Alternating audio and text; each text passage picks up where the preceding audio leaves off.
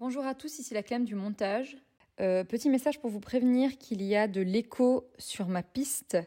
Euh, J'ai fait de mon mieux pour nettoyer ça au maximum, pour rendre le son le plus agréable possible. Malheureusement, j'ai déménagé et depuis, la pièce dans laquelle j'enregistre a une sonorité différente. Il faut que je règle ça, mais en attendant, voilà, euh, c'est le mieux que je puisse faire. J'espère que cela ne vous gênera pas. Je vous souhaite une bonne écoute et je vous remercie. Hello there. Bonjour Bonjour Bonjour, bonjour. Bonjour.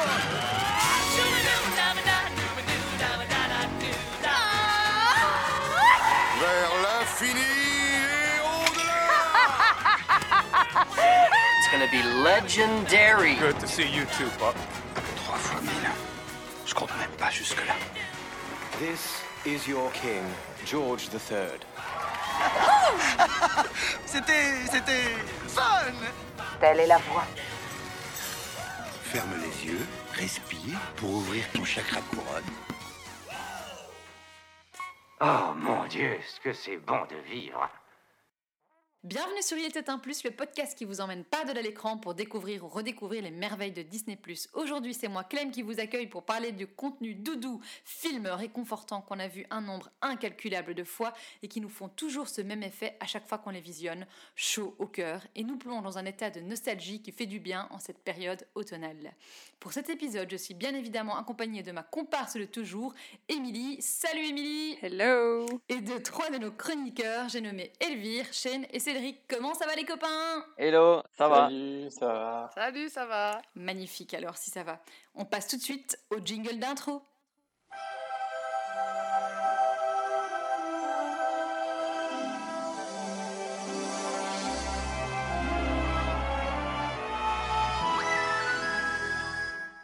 Alors, on précise bien évidemment que tous les films dont nous allons parler ici sont disponibles sur Disney+, et c'est Émilie qui commence tout de suite avec ces deux contenus réconfortants. Yes, donc la consigne pour l'épisode d'aujourd'hui, c'était de choisir des films, des séries, euh, des contenus réconfortants à regarder sous un plaid quand, comme aujourd'hui, il fait noir à 14h, il pleut et tu as envie de déprimer. Donc, euh, je pense pas qu'on va vous présenter des films particulièrement récents, quoique mon deuxième est pas mal, euh, mais surtout des films qu'on aime voir et revoir et dont on ne se lasse pas. Vous me connaissez, j'ai choisi deux comédies musicales, je ne regrette rien. Euh, J'aurais pu choisir un film Disney Channel, hein, mais euh, j'ai- déjoué les pronostics de l'équipe, ce sera pour une prochaine fois. Tu les as déjà tous faits, c'est pour ça. Non, non, non, mais j'aimerais trop faire un, un épisode spécial Disney Channel, mais je sens que je vais me retrouver seule sur le coup, donc voilà. Bah, disons que oui, une fois que tu sors de High School Musical et qu'en propre, je suis pas sûr que j'ai vu quelque chose. Faites-nous savoir sur Instagram si ça vous intéresse, un, un petit épisode euh, Disney Channel. Bref, je m'égare. Comme premier film, du coup, j'ai pas mal réfléchi parce que euh, forcément, quand on pense contenu réconfortant, on pense à à peu près tous les classiques Disney qui existent et qu'on aime bien voir et revoir, mais je me suis dit que ça avait peu d'intérêt de vous présenter un classique Disney. Du coup, euh, j'ai visé un peu à côté et je vais vous parler d'Anastasia, euh, qui, contrairement à ce que pensent certains, n'est pas un classique Disney, même s'il a été racheté entre-temps.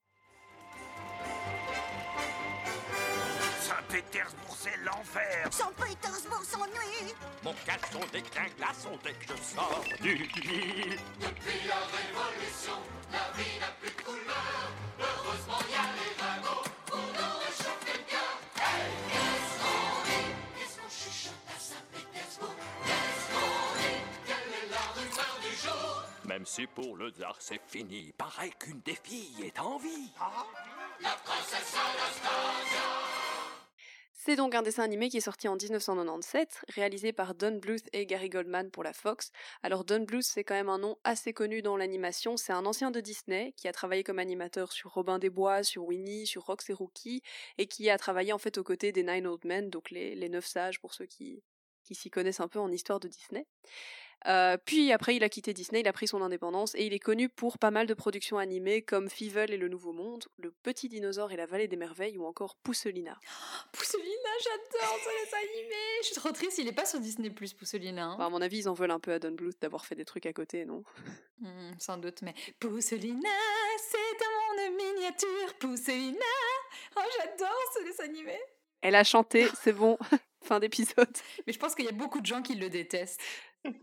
Ah, je préfère Fievel et le petit dinosaure, du coup, pour le coup, mais... C'est Fievel, j'ai dit Fievel, pardon. Je l'ai pas vu. Oui, mais Fievel, c'est c'est le top du top, mais c'est Spielberg en même temps, donc euh, bon, voilà. Hein Bah, les deux, le petit dinosaure, c'est ouais, Spielberg c'est après le petit hein. dinosaure, c'est top aussi. Mais moi, Fievel, je préfère encore. Fievel Suliskevich J'adore ce film aussi. Et en plus, j'ai fait une imitation, t'as vu? J'ai chanté, j'ai fait une imitation. Et là, le bingo Clément, c'est rempli, hein. Et après, moi, moi euh, plutôt, euh, Robin des Bois, ça c'est Robin des Bois, ça c'est mon, euh, dessin animé Disney. Ça c'est. J'ai dû le regarder, pas combien de fois quand j'étais petit. Ah bah celui-là, t'aurais pu le mettre dans tes contenus réconfortants. hein. Ouais, c'est vrai. Ouais, mais j'ai eu la même euh, réflexion qu'Emilie. Je j'ai pas eu forcément. Je me suis dit, ouais, reparler d'un Disney ou quoi. Bon, Cédric a quand même commencé avec une liste de 45 choix avant de se limiter à deux. Hein. c'est ça. Voilà, j'ai eu beaucoup de mal déjà. Et quand j'en avais enlevé. Oui, il faut qu'on précise, hein, il a eu beaucoup de mal à choisir. Euh, Donc pour revenir sur Anastasia, euh, pour ceux qui ne sauraient pas de quoi ça parle, c'est une version fantasmée, hein, euh, pas tout à fait historiquement correcte, de l'histoire de la grande duchesse Anastasia Nikolaïevna de Russie, qui est la plus jeune fille de, euh, donc de la dynastie des Romanov, qui échappe à la révolution des bolcheviks en Russie. Et donc euh, l'histoire, c'est que en essayant de fuir le palais, elle chute, elle perd la mémoire, et elle se retrouve à grandir dans un orphelinat. Et donc quelques années plus tard, ben, elle a grandi, elle quitte son orphelinat et part en quête de ses origines. Un voyage qui va l'emmener, un voyage qui va l'emmener jusqu'à Paris. Oui, de l'histoire de l'histoire, de la peut-être histoire. hein. Personne n'a prouvé qu'elle avait survécu. Hein. On a surtout prouvé d'ailleurs qu'elle n'avait pas survécu, hein, mais bon. On est d'accord, c'est pour ça que c'est une version très fantasmée. Alors j'ai fait quelques petites recherches sur le film euh, et un point que j'avais envie de souligner, c'est la VF que je trouve particulièrement excellente. Alors j'aime, je suis une, je suis de la team VO. Bisous à toi Céline. Mais euh, les, j'avoue que les dessins animés en général j'aime quand même bien les regarder en VF parce qu'il y a un côté retour en enfance, voilà. Et euh, la VF d'Anastasia est vraiment excellente. Et alors surtout on y retrouve pas mal de stars du doublage et de voix très connues. Donc je vous donne quelques petits exemples. Euh, la VF d'Anastasia, c'est Céline Monsara, un nom qui ne vous dit rien, mais si je vous dis que c'est aussi la voix de Dory, de la Schtroumpfette, de Julia Roberts ou de Maman Gourou, là on commence à situer. Petit exemple. Anastasia version enfant, c'est Kelly Marrow qui est aussi, alors quand elle est devenue adulte, qui est devenue la voix régulière de Jennifer Lawrence, de Dakota Fanning, de Florence Pugh, je sais jamais trop comment prononcer son Pugh. Pugh Pugh, Ouais. voilà. Pugh, ouais. Sorry Florence. Si tu nous écoutes. si jamais tu tu nous écoutes écoutes, on hein. sait jamais. on peut rêver. Euh, dans le rôle de Dimitri, on a aussi un grand du doublage, Emmanuel Curtil, qui est la voix de Jim Carrey, de Mike Myers, Sacha Baron Cohen, et Donald Renew, on ne le présente plus. Et de hein. Chandler, hein. Emmanuel Curtil, c'est Mais Chandler. elle a jamais regardé Friends. Pourquoi tu lui parles de ça? Elle a jamais regardé Friends. Ouais, c'est vrai, j'ai pas les rêves de Friends, mais c'est vrai. Et c'est Simba aussi. Et, et c'est pas aussi la voix de, euh, du film que va nous présenter Shane tout à l'heure? Attends. Euh, non, c'est pas. Ah si si si si si si si. Oui oui oui oui oui oui. euh, Je sais pas si je le spoil maintenant. Celui qui est, qui est toujours, qui est toujours tout nu en slip léopard. On parle pas de oui, Shane. ok, j'ai la deuxième va vous étonner. Restez pour en apprendre plus. Quoique.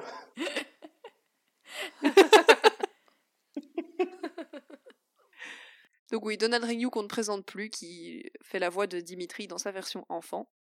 Dans le rôle de Sophie, on a Barbara Tissier, qui est également Jessie de Toy Story ou encore Princesse Fiona dans Shrek, et Richard Darbois qu'on ne présente plus, qui se fait quand même le luxe de doubler deux personnages, puisqu'il fait à la fois la voix de Vladimir et celle de Rasputin. Ça s'entend un petit peu, Oui, j'allais dire, euh, j'allais dire, ouais, effectivement, ça C'est pas s'entend top. bien. Hmm. Parce que déjà, bon, je trouve que nous maintenant, quand, quand Richard Darbois fait une voix, tu reconnais que c'est Richard Darbois, même Mhm. s'il fait des Bah voix oui. différentes. Mais là, l'avoir deux fois dans le même film, c'est c'est un peu dommage. Ouais.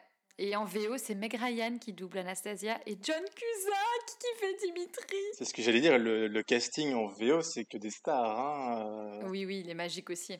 Ah, je me demande si euh, Bartok, c'est pas. Euh, Ah, euh, C'est celui Hank qui fait Azaria, le scientifique dans Friends. Oui, voilà, en Gazaria, merci. Voilà, c'est ça, c'est Hank Azaria, qu'on verra aussi plus loin dans l'épisode. Et, et c'est Rasputin, c'est Christopher Lloyd. Enfin, voilà, je voulais faire un petit point VF parce que je trouve effectivement, bon, c'est pas un casting de stars dans le sens des stars du, du cinéma ou de la télé comme on peut parfois en faire aujourd'hui, mais c'est c'est des grands du doublage euh, et des voix qu'on connaît tous. Ouais, des voix, surtout dans, ouais, dans ces années-là, qu'on qu'on a entendues euh, 50 fois. Ouais. Ouais. Et alors du coup, bah pourquoi j'ai choisi Anastasia? Pourquoi c'est un petit film doudou?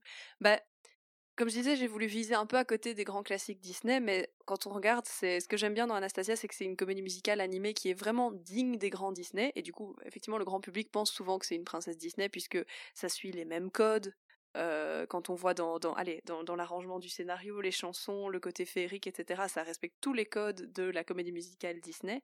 Et en même temps, je trouve que les personnages, bon, et là surtout Anastasia et Dimitri, sont un peu plus piquants, un peu plus libres, et avec un peu plus de caractère que ne l'aurait une princesse Disney de la même époque. Et je trouve ça chouette, et je trouve qu'on sent quand même le, petit vent de liberté qu'on n'aurait pas dans un Disney. À côté de ça, effectivement, les chansons sont géniales, l'univers est génial. Euh, moi, c'est un film que je revois avec plaisir. Je l'ai pas beaucoup regardé étant petite. Je l'avais vu quelques fois, mais ces derniers temps, je l'ai pas mal regardé puisqu'on l'a joué euh, ben, l'hiver dernier. Et euh, donc je me suis amusée à le revoir et bon, forcément à revoir les répliques et les chansons, etc. Donc bah il y a un peu de nostalgie euh, de mon côté euh, pour ce film-là, et puis surtout c'est un film qui est parfait à regarder en hiver. C'est vraiment, euh, c'est vraiment l'ambiance parfaite pour ça. Avec la neige et tout, et puis même Paris en hiver et tout ça. Oh là voilà. là.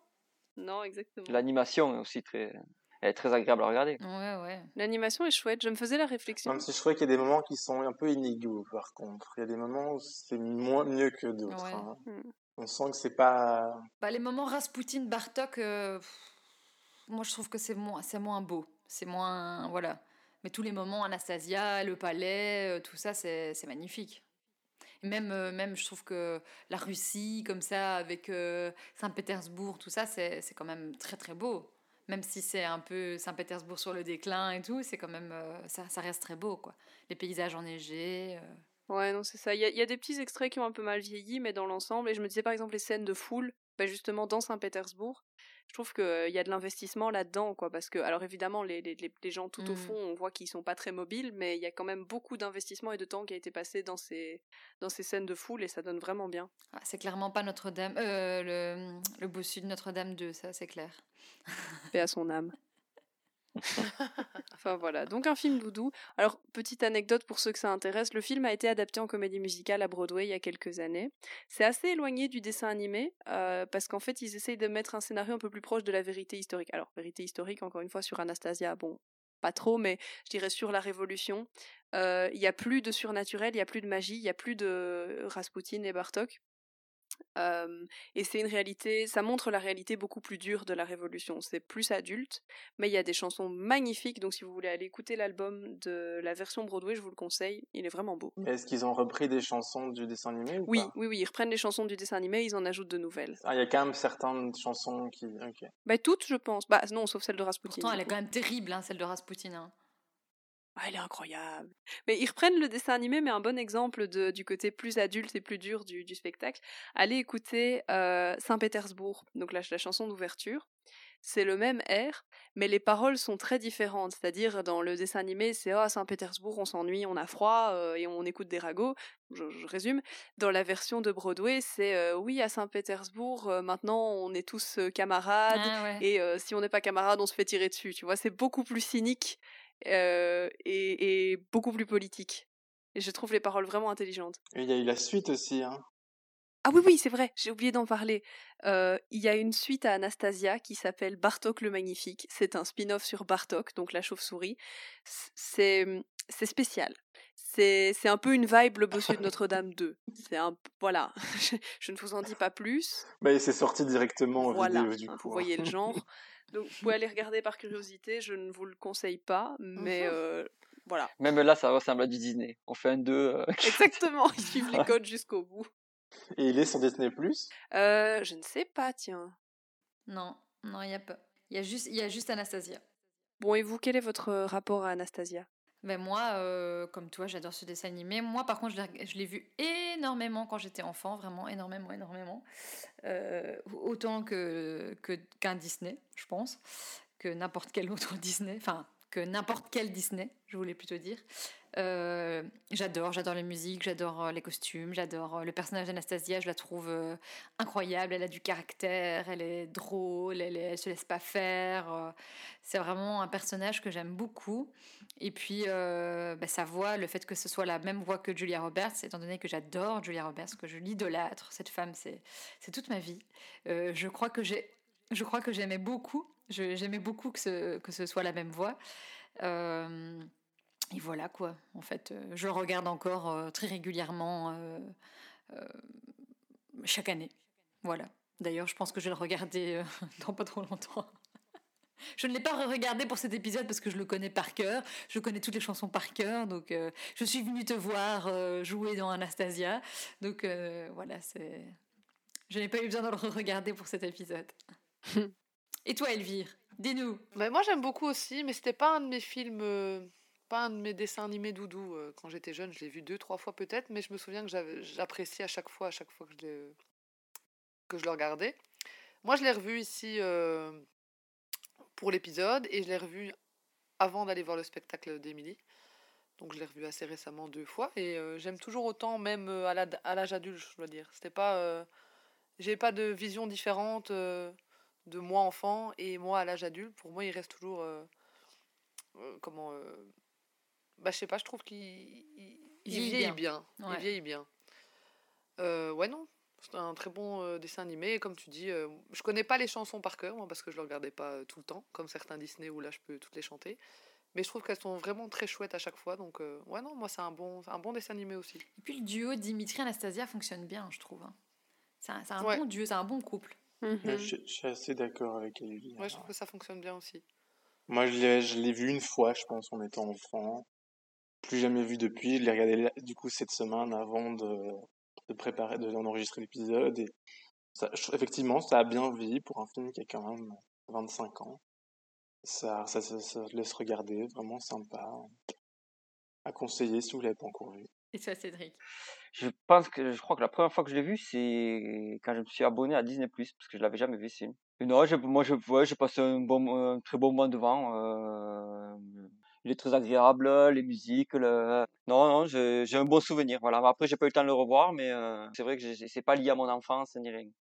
Ok, bah je propose de passer au deuxième et j'ai choisi un film bah, plutôt récent euh, pour un film doudou, c'est West Side Story, mais le West Side Story de Spielberg qui est sorti en 2021, donc euh, vraiment il n'y a pas si longtemps. Adapté de la comédie musicale de Broadway qui date de 1957 et qui est la deuxième adaptation au cinéma après celle de 1961 que tout le monde connaît euh, par Jérôme Robbins et Robert Wise. Pour ceux qui vivraient dans une grotte, qu'est-ce que West Side Story? Pour résumer euh, très simplement, c'est Roméo et Juliette dans le New York des années 50 sur fond de guerre de gang. Je pense que c'est un bon résumé. C'est un très bon résumé. Euh, merci. Euh, bon, West Side Story, voilà, c'est culte, c'est une œuvre majeure et de la comédie musicale et du cinéma. euh, qui, au-delà de l'histoire d'amour, parce que voilà, Roméo et Juliette, on, on connaît, euh, c'est une, belle histoire d'amour, mais qui aborde aussi des thèmes super importants. Ça parle de racisme, ça parle de violence, ça, parle vraiment de l'histoire de New York aussi à cette époque-là. Donc voilà, moi c'est un film récent, donc il n'est pas forcément lié à des souvenirs d'enfance parce que je crois que je n'ai jamais vu la version de 1961. Donc j'y avais pas. Ah je sais, je sais, un trou dans ma culture. il est sur ma liste. Elle, elle était pas née. Ah, Elle était pas née pas comme d'habitude. bah, hein. nous non plus. oui, nous non plus, c'est vrai, ça, pour une fois. euh, Ouais. Non, c'est ça. Mais euh, donc pas, pas forcément lié à, à des souvenirs d'enfance. Moi, pourquoi c'est un film doudou C'est parce que il, concentre tout ce que j'apprécie dans une grande comédie musicale. Il y a des numéros de danse qui sont grandioses, qui sont magnifiques, il y a des chansons qui sont bouleversantes, il y a une histoire d'amour qui est très belle et des personnages forts. Et moi, je le range dans les... Alors, bon, certains vont dire que c'est un peu du blasphème parce que voilà, mais dans, allez, c'est comme un La La Land, un Moulin Rouge, c'est le genre de film que je peux revoir plein de fois sans me lasser, où je peux de temps en temps regarder mes passages préférés et juste kiffer la danse et juste kiffer la chanson. Euh, voilà, c'est du grand spectacle, autant sur scène, parce qu'on a eu la chance de le voir sur scène cet été à Bruxelles, que euh, au cinéma. Et voilà, c'est le genre de comédie musicale qu'on aime voir et revoir et dont on se lasse pas. Je suis très contente qu'il soit sur Disney+. À noter aussi, il y a un petit reportage euh, fait par ABC. Je ne retombe plus sur le nom maintenant, mais enfin, vous tapez West Side Story, vous trouverez. Euh, ils ont fait un petit reportage sur les coulisses de West Side Story, la création, le choix des acteurs, etc., qui est super intéressant. Moi, j'ai adoré. Et euh, moi, dans cette adaptation-ci, et je terminerai là-dessus, j'ai un gros coup de cœur pour ceux qui jouent Bernardo et Anita, donc euh, David Alvarez et Ariana DeBose. Ils sont magiques ensemble, c'est des danseurs exceptionnels. Et euh, moi, je, allez, c'est c'est un peu les personnages secondaires auxquels tu t'attaches plus que euh, Tony et Maria, qui sont plus dans le cliché, dans le cadre, on va dire Roméo et Juliette. Eux deux, je trouve qu'ils sont magiques. Buying on credit is so nice. One look at us and they charge twice. I have my own washing machine. What do you have though to keep clean? Skyscrapers bloom in America. Cadillacs zoom in America. Industry boom in America. Room in a room in America. Mais c'est fait exprès. hein. Alors pour l'anecdote, le personnage préféré de Spielberg, c'est euh, Anita. Et donc euh, c'est pour ça, je pense qu'il a engagé Ariana DeBose, c'est parce que je pense qu'il a eu un, coup de foudre pour l'actrice et qu'elle représentait tellement bien Anita. Et d'ailleurs, tout le monde aime Anita. Et surtout cette Anita, parce que c'est vrai qu'elle elle est merveilleuse. Et euh, pour l'autre anecdote, Spielberg, en fait, euh, il adorait West Side Story parce que c'était la comédie musicale préférée de ses parents. Et donc, il rêvait de remonter, enfin, de re- refaire West Side Story pour faire plaisir à ses parents. Et d'ailleurs, son papa était encore vivant euh, pendant qu'il euh, retournait West Side Story. Et donc, son papa a assisté euh, au tournage de West Side Story. Et donc, euh, c'était pour faire plaisir à ses parents qu'il a fait ça. Et en fait, je pense qu'il s'en foutait totalement de faire un bide ou pas, de faire recette ou pas. Tout ce qu'il voulait, c'était remonter le, le, film euh, que ses parents avaient adoré, quoi, la comédie musicale que ses parents avaient adoré. Et c'était en fait, c'était un kiff qu'il faisait à lui-même euh, en faisant West Side Story, quoi. Et, ça se sent, en fait. Ça se sent tellement qu'il est attaché à l'extrême à cette comédie musicale, je trouve. Et c'est en ça aussi que, qu'il est beau, ce, ce film. Parce qu'il y a des gens, je pense, qui n'ont pas aimé, qui il n'a pas marché. hein. Il, a, il a quand même pas trop marché. Euh, Oui, mais il est sorti euh, au pire- à un moment où rien ne marchait. hein, oui, au pire moment aussi. Au pire moment aussi. Mais parce que il y a aussi, c'est que bah, il en a fait une version assez proche de la version, la vraie, enfin la, la première version, bien qu'il y a quand même des, des- des changements. hein. Mais, euh, mais parce qu'en fait, je pense qu'il aimait déjà le matériel de base et qu'il était totalement fan du matériel de base et qu'il voulait pas euh, en faire sa propre version. Je crois qu'il voulait en faire peut-être quelque chose de- d'amélioré avec des techniques de maintenant et, et voilà. Mais euh, on sent qu'il est vraiment amoureux du matériel de base, quoi. Le film est quand même plus proche de la version scénique que du film. hein. Ils Ouais. ont retravaillé Mhm. l'ordre euh, des chansons. Ils ont certaines scènes ont été rajoutées ou euh, qui avaient été supprimées à l'époque. Ouais. Mais euh, effectivement, c'est un film moi j'ai vraiment beaucoup aimé aussi, avec un, quand même un très beau casting mine de rien. Oui, oui. Des acteurs principaux, plutôt des acteurs qui chantent, mais par contre dans les personnages secondaires, effectivement des chanteurs de scène, des chanteurs de Broadway. Tu disais Et des danseurs, DeBose, surtout. euh, effectivement, qui était dans le le casting de- Ouais. d'Hamilton, hein, le premier casting d'Hamilton. hein. ça. Je sais pas si vous connaissez Hamilton. c'est une- Jingle C'est une musicale de Lin-Manuel Miranda. Jingle Au cas où il y a des gens qui n'ont toujours pas compris. euh, Hi, I'm Lin Manuel Miranda. Et euh, il y a aussi du coup euh, Brian Darcy James qui joue l'officier l'officier Kripke, qui est le deuxième roi George dans Hamilton aussi. Qui était Shrek aussi à Broadway. On n'en parle pas assez. Ah oui, mais il a fait plein de choses. hein. Il, il y a de la, la- les crédits de ce gars, il a fait un nombre de spectacles incroyables. hein. Broadway, euh, Ouais, c'est vrai.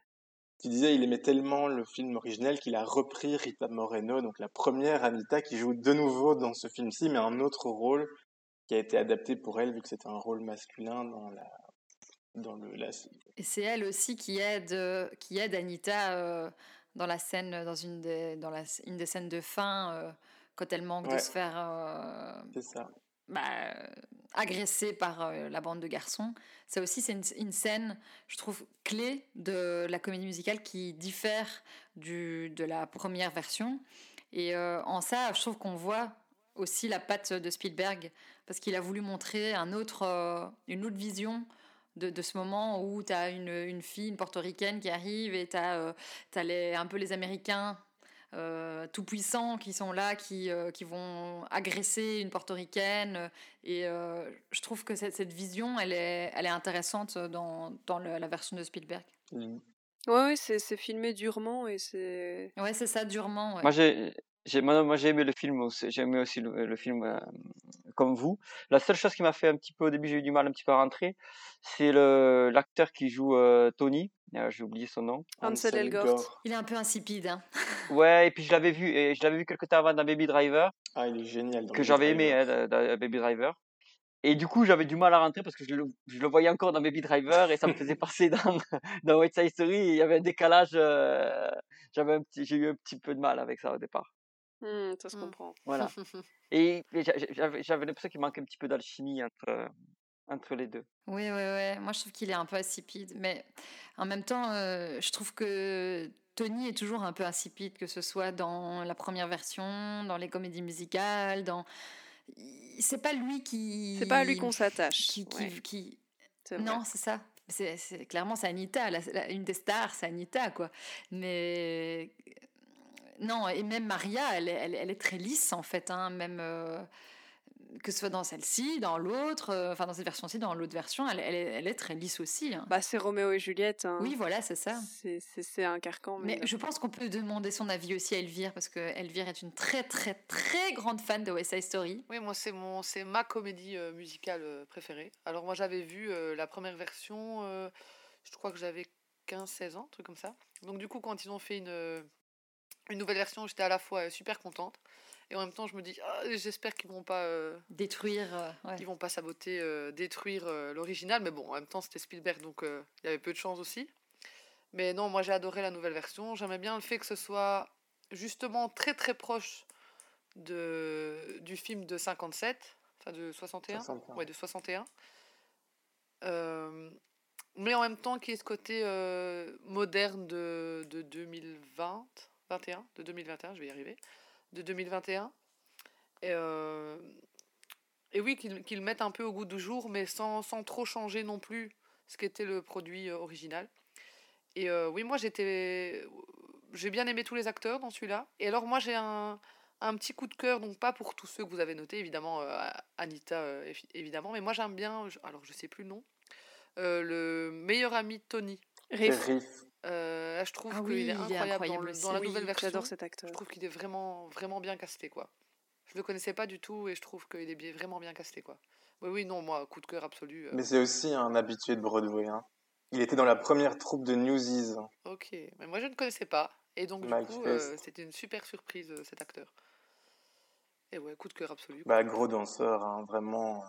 Tu sens qu'il y a du bagou là derrière. Hein. Pour terminer sur le casting, moi j'avais j'avais adoré ça dans le reportage. Il parle de David Alvarez, donc euh, Bernardo.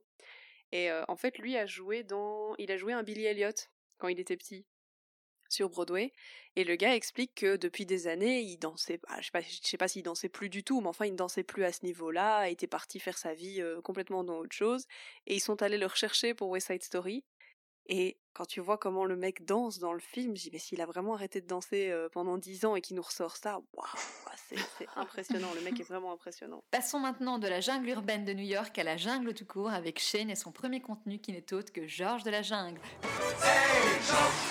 Georges de la jungle, aussi fort qu'un lion. Georges, Georges de la jungle, Georges de la jungle, attention au tronc Moi, c'est un film que j'ai vu et revu un nombre incalculable de fois quand j'étais petit. J'avais la cassette vidéo. Ah, ça remonte.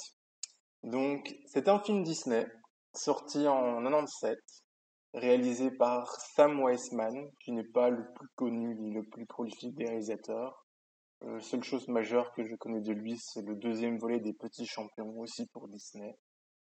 Euh, Georges de la Jungle, c'est une parodie assumée de Tarzan, le personnage culte créé par Edgar Rice Burroughs au début du XXe siècle et qui a été un- adapté un nombre incalculable de fois, forcément aussi par Disney. D'ailleurs, à ce niveau-là, il y a un petit quiz pour vous. Vous connaissez l'autre œuvre majeure de Burroughs? Hmm, non. Non? Je vous donne deux indices. Le personnage est aussi toujours torse nu et c'est l'un des plus gros flops de Disney des, des, des 15 dernières années. Euh, il est Le torse personnage nu. est toujours torse nu. J'ai envie de dire Tarzan, mais c'était pas Ah un bah flop, non. Tarzan. Stéphanie de Monaco. Non, je l'ai pas. Bon, Ah, je euh, dis. John Carter. John Carter, effectivement. Ah, Bravo Cédric. John Carter, un- au passage, un, un- moi j'ai un film que je trouve très bien, qui a été un flop, mais euh, je ne comprends pas. Euh, vraiment, euh, si vous l'avez pas vu, essayez quand même, ça vaut le coup.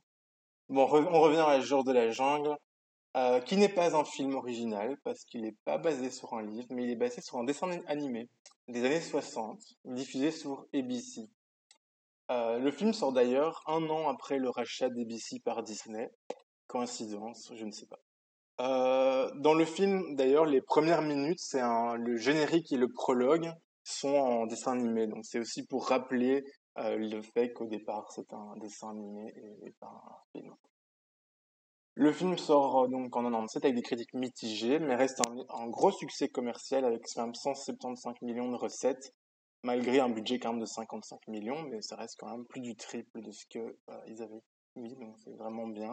Une suite sortira en 2003 directement en vidéo, les suites Disney qui sont nulles et que personne n'a envie de regarder, c'est la même chose. Je l'ai pas vu, mais de tout ce que j'en ai entendu, il faut pas regarder. Et côté casting, euh, c'est le premier succès commercial de Brendan Fraser. Deux ans avant, deux ans avant La Momie. Euh, c'est vraiment le film qui l'a rendu connu au grand public. Il en avait fait quelques-uns avant, mais qui était resté assez anecdotique. Est-ce qu'on peut s'arrêter sur sa beauté deux secondes, quoi? Pendant le film, je disais, punaise, mais... qu'est-ce Deux heures si tu veux. Je l'ai regardé, je l'ai regardé avec Johan, et, et Johan, il disait, punaise, mais les abdos qui se tapaient, le mec... Oui, c'est ça. C'est son corps qui est incroyable. Je sais pas s'il est beau, enfin ça je sais pas, mais son corps effectivement, il est sculpté, mais au millimètre là. Dans ce film, en plus, il est tout le temps humide. On l'a- Il y a quelqu'un qui devait l'asperger avec un, de coco avec un pistolet à eau. Tu vois. Il est luisant. Non, mais même son visage, c'est un beau, c'est un beau garçon. hein. Il, est- tout bronzé, il a les yeux bleus. euh, c'est quand même un beau, un beau gars, quoi. Franchement, euh. non, il est, il est très beau dans ce film. euh. Ça m'étonne pas qu'il ait eu son petit succès, hein, parce que.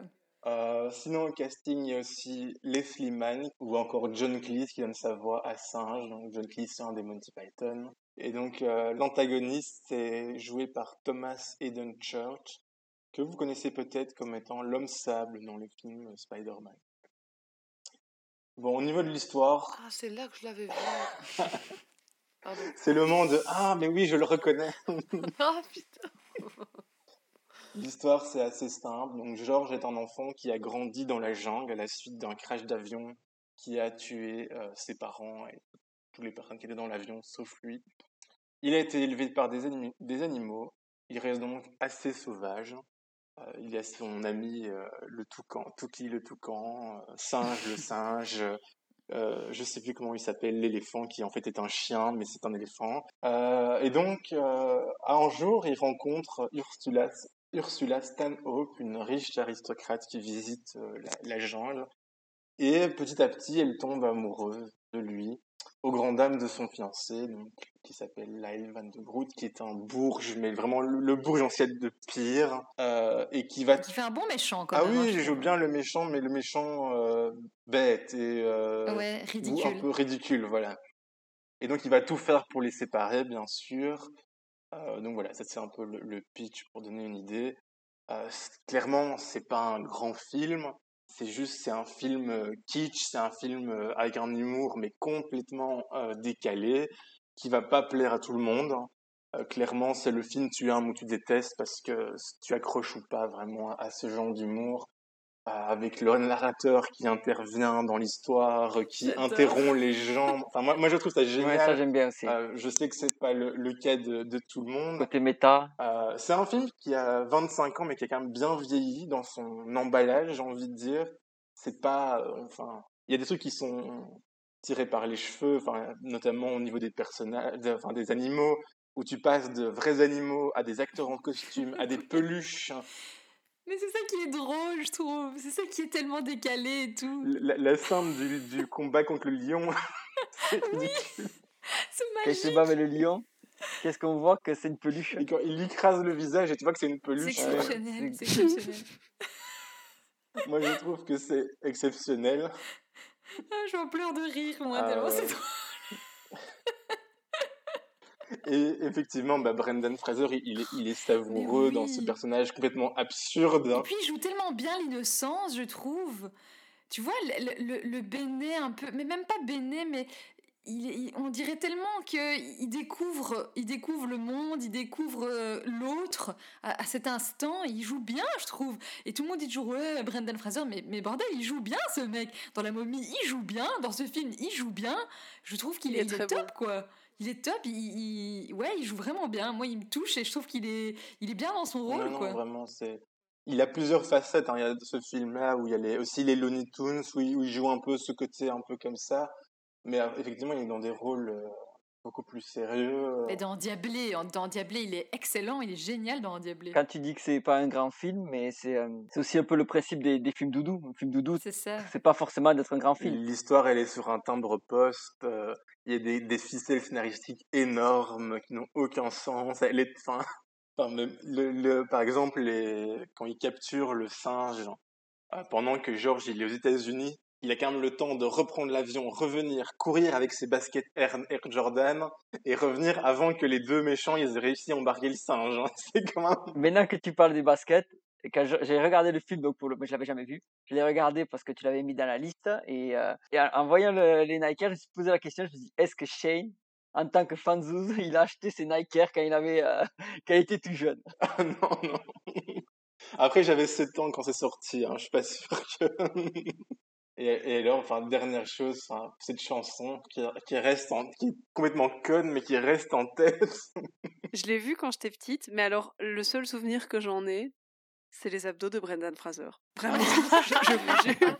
Je me souviens de ça. Je me souviens de Déjà la... si jeune. Mais ouais, mais je me souviens de la scène où il débarque après sa douche, là, et où t'as les deux filles qui font ouh, tu vois.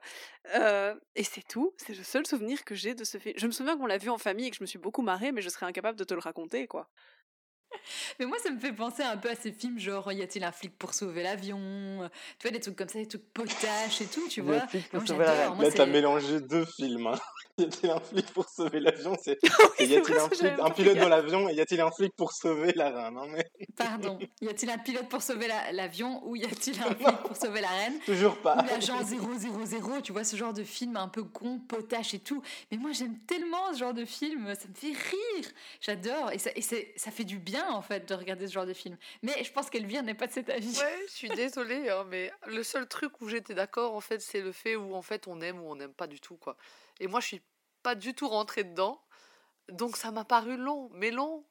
Parce que du coup, j'étais pas. En fait, c'était pas mon style d'humour, donc du coup, comme c'est le même humour tout le film, ben, si on n'accroche pas dans les 10-15 premières minutes, ben, je vous conseille pas de, de poursuivre. Par contre, si vous accrochez à l'humour, oui, vous allez vous éclater. euh, mais moi, c'était trop what the fuck et, et je trouvais pas ça logique. Moi, l'histoire de lui, je comprenais au, au début, comme Tarzan, il parle pas bien. Et puis en fait, il a un singe qui parle hyper bien. Je me dis, mais pourquoi il parle pas bien Si le singe parle super bien, c'est pas du tout logique. Et donc, moi, ça me perturbait à mort. Je disais, mais pourquoi? Ça n'a pas de sens. Et donc, non, moi, je suis pas rentrée. Justement, c'était trop, euh, trop what the fuck pour moi. Et je, contre, je comprenais pas la logique du film, quoi. Donc du coup, bah, je suis restée en dehors, mais je comprends que, comme tu dis, euh, c'est soit on adhère totalement et donc là, on va passer un super moment. Maintenant, si vous adhérez pas comme moi, ben, je pense qu'au bout de 15 minutes, euh, vous pouvez stopper, quoi. Mais euh, c'est, je crois que c'est, vraiment l'un ou l'autre, quoi. Après, je l'ai vu qu'une fois maintenant, donc j'ai pas ce côté non plus nostalgique et j'ai pas non plus d'attache à l'acteur. Désolée Clémence, mais j'ai toujours pas vu La Momie. Donc moi, l'acteur, je l'ai découvert dans son dernier film ici où il a gagné l'Oscar, quoi. Donc euh, rien à voir avec son film de Georges de la Jungle. Donc vraiment aucune attache, quoi. J'ai pas aucune attache non plus à Brendan Fraser. J'ai vu la momie jeune et tout, hein, mais j'ai pas d'attache particulière. Après, pareil, je l'ai découvert comme toi, Elvire, euh, là, euh, je l'avais jamais vu. Et pour la, petite histoire, comme je voulais voir les, films un peu que, que vous proposiez, je, devais faire du vélo et je me suis dit, bah, je mets quel film? Et je me suis dit, bon, il me faut un film où il faut pas trop réfléchir ni rien. J'ai dit Georges de la Jungle, c'est le, c'est le film qu'il me faut. Euh, pour préciser, c'était un homme traîneur. Je, je regarde pas un film en faisant du vélo euh, dans la rue. Ouais, bah oui. et, euh, et, euh, et donc moi quand je l'ai mis, euh, moi j'ai passé plutôt un, bon moment parce que ça me, ça me rappelait déjà les comédies des années 90, donc c'est c'est les comédies avec lesquelles j'ai grandi. Et quand tu parlais euh, justement Clémence des, des films que, euh, comme y a-t-il un flic pour sauver la reine ou euh, tu m'embrouillais, y a-t-il un pilote pour sauver l'avion? Voilà. Y a-t-il un pilote dans l'avion? y a-t-il un pilote pour sauver l'avion et la reine? Voilà. Voilà. Et moi, ça m'a fait, ouais. Et moi, ça m'a fait plutôt penser à, à Ace Ventura. Moi, j'ai vu, de- j'ai vu du Ace Ventura. Et en plus, comme j'ai- on, on a parlé en début d'épisode, euh, la voix de George, c'est la voix de Jim Carrey. Et donc, du coup, euh, ça ça me faisait, ça me faisait penser à ça. Et puis, avec quelques, bah, il dit aussi, on va dire, qu'il me faisait penser à Ace Ventura. Mais euh, et puis et puis ça reprend toujours les mêmes codes. C'est un duo, il y a un duo de, méchants comme on peut retrouver euh, dans Maman j'ai raté l'avion, euh, Les Sœurs Dalmatiens, enfin dans, plein de comédies de ces années-là quoi. Quand on parle de VF et de VO, moi, tous les films que j'ai vus de cette liste, parce que c'est des films souvent qui sont, qui sont, d'une certaine âge, je les ai tous regardés en VF parce que pour moi, c'est la VF que, que j'ai connu ces films, donc euh, il faut que ça reste en VF. Moi, je tiens quand même à dire que personnellement, j'ai adoré le côté euh, la voix, euh, la voix off, enfin le, le narrateur. J'ai trouvé ça excellent. À chaque fois, ces petites remarques me faisaient rire. Et le, le singe qui parle mieux que l'homme, du coup. Mais moi, j'ai trouvé ça tellement drôle. Il parle avec un, un, un- un vo- un vocabulaire tellement enlevé et tout. Il, emploie des termes tellement euh, scientifiques et intelligents. Et l'autre, il parle comme un, un débile. C'est- C'est super drôle, justement, que le singe s'exprime mieux que l'homme. C'est c'est marrant. Voilà. Enfin, moi, Et, et les guides, les guides du Burundi qui, oui, qui oui. parlent avec le narrateur et qui, qui rigolent en, en, en- en tirant la tête en arrière, c'est c'est vraiment. enfin, Ouais, ouais, c'est quand même savoureux. Ils sont, Moi, ils sont, ils sont savoureux, ces, Ouais, ces- ouais. ces acteurs. Je suis d'accord. Enfin, Vous bon. me donnez envie de le revoir maintenant. Et pas seulement pour les abdos de Brenna Fraser. Ah, mais franchement, tu nous diras. Allez, on va, tu vas continuer avec un deuxième film que j'adore aussi. Ouais, moi aussi. Mais le deuxième film, c'est c'est pas le même ressenti parce que c'est pas un- en fait c'était pas un film doudou en fait j'avais plus envie de prendre un film plutôt culte enfin du moins culte pour une époque et j'ai choisi euh, Chérie j'ai rétréci les gosses J'ai quelque chose de très important à te dire. Est-ce que je dois comprendre ce que je comprends? La machine fonctionne? Les enfants le savent? Ben oui, les enfants le savent. Mais c'est super Pas autant que tu crois. Pourquoi? J'ai rétréci les enfants et les enfants des Thompson aussi. Ils font 6 mm et je les ai balancés avec les ordures. Quoi? Ils sont dans le jardin. Euh, ou bien Honey I Shrunk the Kids euh, en, en VO qui est aussi un film Disney sorti en 89 euh, c'était aussi l'occasion pour moi de dire que c'est un film qui est sorti quand je n'étais pas né dédicace à, à Euh, succès inattendu. À l'époque, il engrange 220 millions de dollars pour seulement 18 millions de budget. Euh, c'est le plus gros film live Disney à l'époque. Il le gardera pendant plusieurs années. Et c'est même le huitième plus gros succès du box-office de l'année. Euh, derrière euh, des films comme Indiana Jones 3, Batman, Retour le futur 2, La petite sirène. Mais par exemple, devant Ghostbusters 2, quand même. hein. Excusez du peu. Euh, c'est un immense succès à l'époque. Euh, D'ailleurs, c'est pourquoi le film se transforme en franchise euh, et devient pour Disney une des franchises majeures des années 90. Et du coup, comme moi je suis fan de Star Wars, j'aime bien faire les choses en désordre. Je vais d'abord parler euh, de la franchise avant de parler du film. Euh, d'abord, en 92, nous avons une suite, euh, Chérie, j'ai agrandi le bébé, qui sort au cinéma avec un succès moindre que le premier, mais suffisant pour continuer avec en 94 Only I Shrunk the Audience euh, à Epcot, un spectacle en quatre dimensions qui remplace Captain EO avec Michael Jackson et qui fera son bout de chemin dans les parcs Disney vu qu'il sera transposé à Disneyland, Tokyo Disneyland et aussi Disneyland Paris sous le nom de Chérie, j'ai rétréci le public. Le spectacle ferme finalement euh, dans les quatre parcs en même temps en 2010 euh, parce qu'en 2010 c'est la mort de Michael Jackson et du coup euh, Captain EO revient euh, en hommage. Vous avez vu ce spectacle? Oui. Oui, chérie, j'ai rétréci le public. J'adorais ce, ce spectacle, j'aimais trop. Moi, je l'ai Moi pas je vu. l'ai vu une fois. Émilie aussi du coup? Bah, je pense, oui, mais euh, je pense que je l'ai vu assez jeune et que je m'en souviens pas beaucoup. Sans vouloir vous offenser. Mais oui, moi, c'est c'est un peu ça. C'est un peu ça le truc aussi. Moi, c'est un peu la même chose. La seule chose dont je me souviens, c'est les rats qui passent sous le tapis et quand et qu'en fait, t'as tes pieds qui bougent comme si t'avais des rats qui te passent entre les entre les pieds. Ah oui, oui. Du coup, on passe à la suite. Donc, il reste rien, à ma connaissance, de ces spectacles dans les parcs Disney. Si ce n'est qu'à Epcot, dans le pavillon de l'imagination, on trouve encore le portrait du, du héros, Wayne Zalinski, aux côtés de, de ceux du, de- du professeur Philippe Brennard. Si vous, ça vous dit quelque chose, Philippe Brennard Pas du tout. C'est Robbie Williams dans Flubber. hein. Et alors du docteur Nigel Channing, qui est en fait le héros de l'attraction euh, Journey into Ima- Imagination with Figment. Et donc à l'entrée du pavillon, il y a des portraits de, des trois scientifiques un peu fous de Disney. C'est la, c'est la, c'est la, à ma connaissance la seule chose qui reste de, ce spectacle. En 97, le troisième film sort directement en cassette vidéo. Chérie, je nous ai rétréci. Et là, par contre, c'est vraiment euh, la fin. Ça ressemble plus à grand chose, apparemment. Je, je me souviens pas l'avoir vu. Si je l'ai vu, je me me souviens pas. Euh, et d'ailleurs, la même année, ça c'est quand même assez dingue, c'est rebooté et ça devient une série TV. qui durera trois saisons pour euh, 66 épisodes et qui du coup est un remake avec euh, différents acteurs. Donc, euh, donc voilà.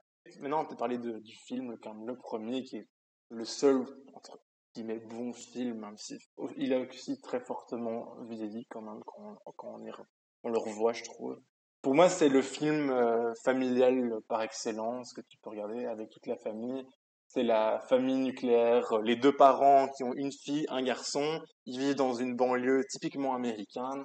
Et euh, le père est un peu le scientifique coincé à la marge, qui travaille dans son coin, qui écoute pas vraiment ce qui se passe autour de lui. Et euh, son rêve, c'est de cr- créer une machine qui rétrécit euh, des objets. Et du coup, euh, lorsqu'il essaie de démontrer sa théorie auprès d'autres scientifiques, il est la moqué de tout le monde. Mais par hasard, suite à des événements, les enfants arrivent à faire fonctionner la machine malgré eux et se retrouvent rétrécis à une taille vraiment microscopique et vont devoir survivre à, euh, à ce monde qui est forcément hos- hostile, même si ça reste en Disney, on n'est pas sur euh, des trucs horribles, mais bon, pour des enfants, euh, c'est quand même pas facile. Euh, et donc voilà, c'est le pitch. On, a, on suit d'une part les, pa- les parents qui essaient de retrouver leurs enfants, et d'une part les enfants, donc les deux enfants du couple et les deux voisins, euh, qui essaient de survivre, dans, notamment dans, le- dans le jardin. euh, De revenir à la maison. Et de revenir à la, à la maison, effectivement. Ouais. Et surtout à la machine pour euh, être euh, agrandi, quoi, et prévenir le papa pour que le papa les réagrandisse.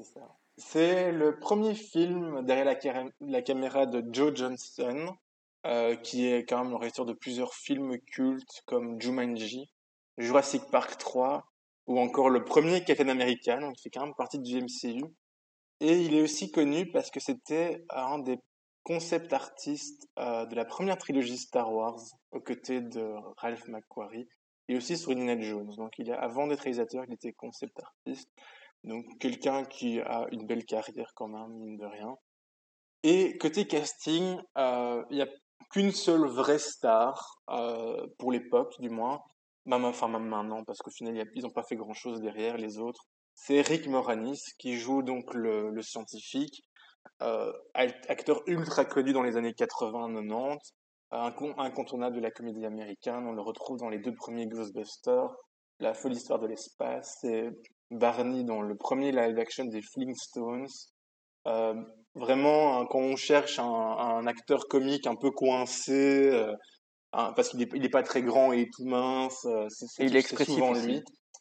Euh, Au niveau du visage. voilà, c'est. Les films avec Steve Martin aussi, il, a il on, retrouve avec Steve Martin, ce genre-là.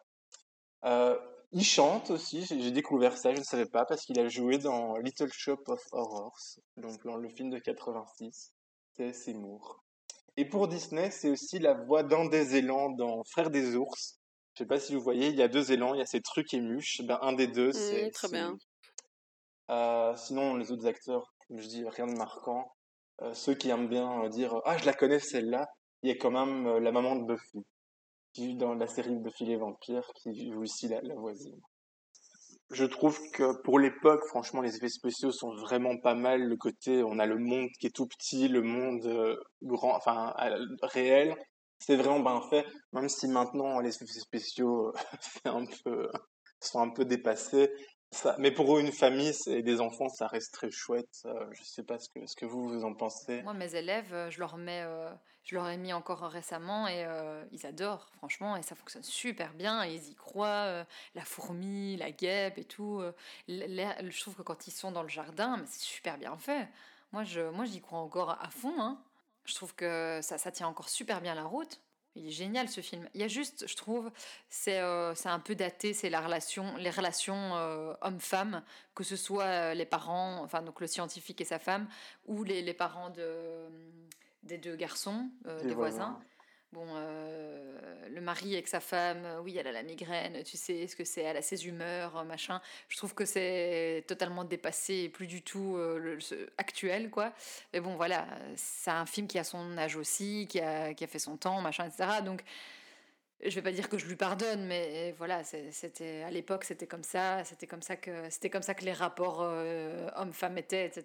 Donc euh, voilà. Oui, à l'époque, c'était Et normal. puis aussi la façon dont, dont il, il parle à son fils, etc. de- voilà, parce que son fils, il n'a pas envie de faire du, du foot américain, il n'a pas envie de, de faire des trucs de vrais mecs euh, comme son père lui impose. Bah, voilà, euh, en ça c'est un peu problématique, mais à nouveau, voilà, c'est l'époque qui veut ça aussi. Donc euh, il faut, faut regarder un film avec les, les lunettes, euh, les lunettes appropriées, avec les lunettes de 1990, et voilà quoi.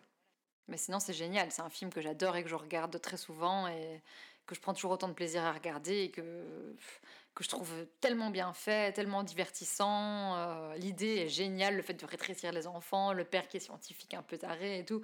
C'est- de- pour euh, confirmer ce que tu dis pour le film familial. euh, moi, je l'ai regardé justement, je l'ai montré à mes, à mes enfants. euh, euh, c'est vraiment le, le film idéal euh, quand on sait la difficulté avec les enfants en famille de trouver le film à choisir l'après-midi ou le soir qui va à tout le monde. et ben, euh, ce film, il, il marche de suite.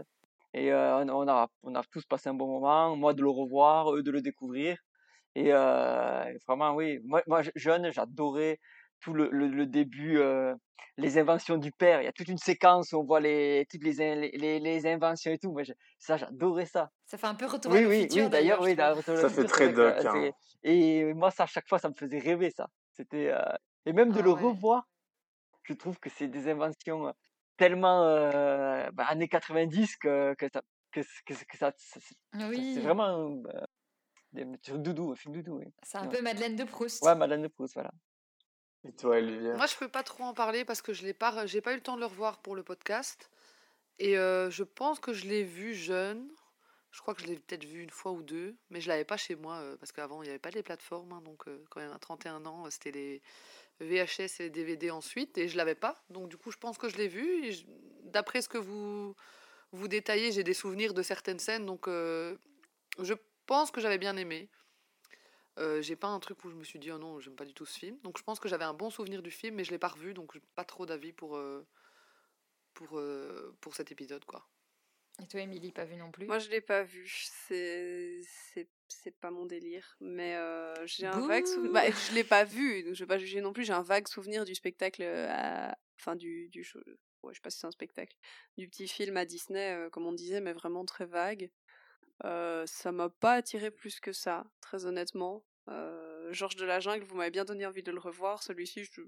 Bah, en fait, je me dis que si je le vois maintenant, avec sans les lunettes de la nostalgie, je sais pas si ça va me plaire, honnêtement. Bah, je sais pas, parce que franchement, ça fonctionne bien. Je te dis, même sur des, des, des, des, des ados euh, de maintenant, ça fonctionne quand même encore bien parce que le euh, l'idée est chouette en fait. Émilie n'est plus une ado. hein. Oui, c'est vrai, mais Non. je veux dire que ça fonctionne bien. maintenant, ok. Non, je veux dire, c'est que ça fonctionne bien sur les jeunes. Donc, euh, je pense que ça peut encore Ouais. fonctionner sur, euh, sur un adulte qui le découvrirait aujourd'hui. Parce que, allez, le- l'idée est sympa, en fait. Le fait de les rétrécir, qu'ils soient perdus dans le jardin et tout ça, ça, Ouais. reste, euh, puis, ça reste sympa. ouais, je pense que si euh, voilà, un après-midi où, euh, où il pleut, comme souvent en Belgique, euh, Ouais. avec du, tu te, Comme depuis toute la voilà, semaine. un chocolat chaud avec, tes, avec tes, euh, ta famille, euh, tes, euh, tes frères et sœurs ou quoi, ça peut être un bon moment. Allez, je note. On aura, on aura peut-être l'occasion d'en reparler une autre fois parce que en 2018, quand avec le lancement de Disney+, ils ont annoncé qu'ils allaient refaire des suites, des spin-offs, des remakes, de tout ça. Ils ont mentionné euh, Chérie, j'ai rétréci les gosses. Et euh, il y a apparemment un projet qui est toujours sur les rails avec euh, Rick Moranis qui reviendrait alors qu'il est à la retraite. Il, a, il ne tourne plus actuellement et où Josh Gad reprendrait le rôle de, du fils, qui aurait du coup euh, bien grandi. Donc le projet s'appelle Shrunk, du coup euh, ré- rétrécir, mais à voir si ça va se faire ou pas. Donc peut-être on en reparlera plus tard. D'une bande de gosses qui n'avaient rien à faire là à une bande de Jamaïcains qui se demandent ce qu'ils font là, il n'y a qu'un pas et c'est Elvire qui va nous expliquer pourquoi. Toute la planète demande à quoi ça rime. Quatre Jamaïcains bobsleigh sur les cimes. Sur toute la planète, les gens n'en reviennent pas. En Jamaïque aussi, le Bob a une équipe. On a le gros de riz, c'est le petit Junior. Et je vais te donner un dollar pour que tu la fermes.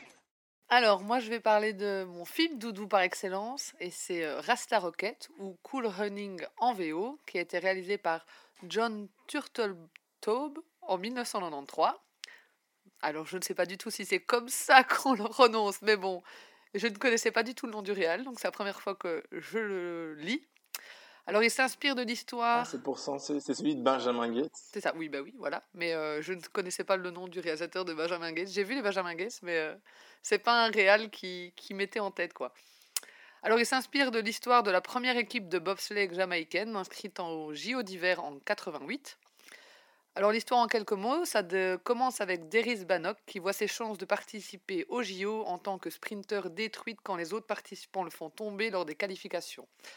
Malgré ça, il renonce pas à son rêve de représenter son pays au jeu et décide avec trois Jamaïcains de créer une équipe de bobsleighs pour les Jeux d'hiver. Alors les jeunes euh, athlètes vont devoir composer avec euh, les différences de climat. Donc on imagine bien la Jamaïque et le Canada, c'est c'est pas trop la même euh, température. Euh, les railleries des autres équipes qui jugent très mal l'apparition d'une équipe euh, noire dans le sport, juste jusqu'ici réservée aux blancs.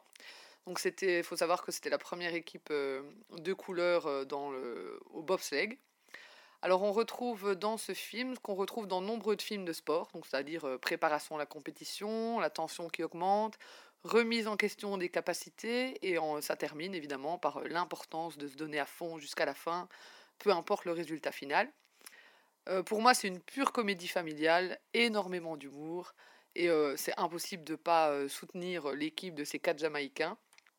Ça a été à la fois un succès critique euh, et euh, commercial. Alors, euh, parfait film doudou pour moi. Je peux le regarder des dizaines de fois, je connais les répliques par cœur, je m'en lâche jamais.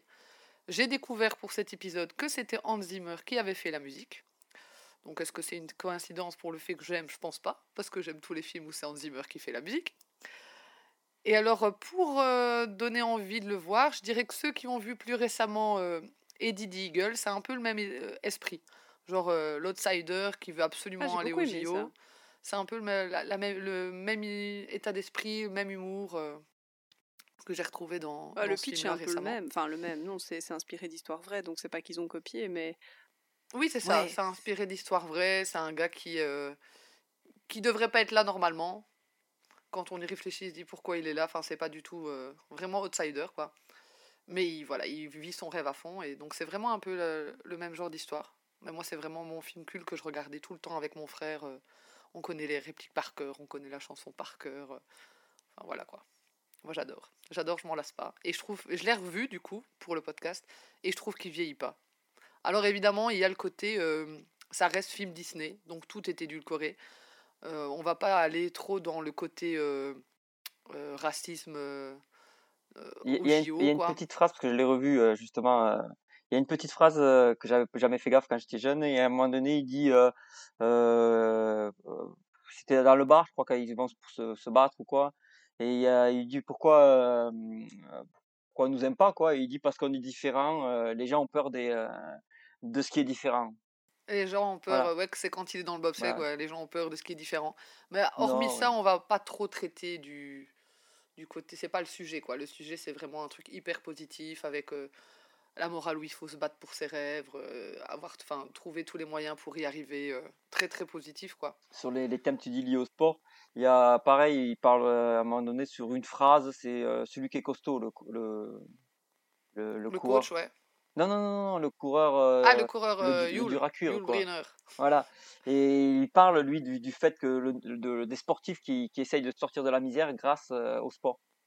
Il, Ouais. dit- il dit une phrase, euh, euh, c'est quand il, il- par rapport à l'autre, que son père, il est riche, et, euh, et lui, il dit... C'est euh, grâce à ça qu'il va aller euh, dans son château en Oui. Angleterre. Ouais, je me rappelle plus, voilà.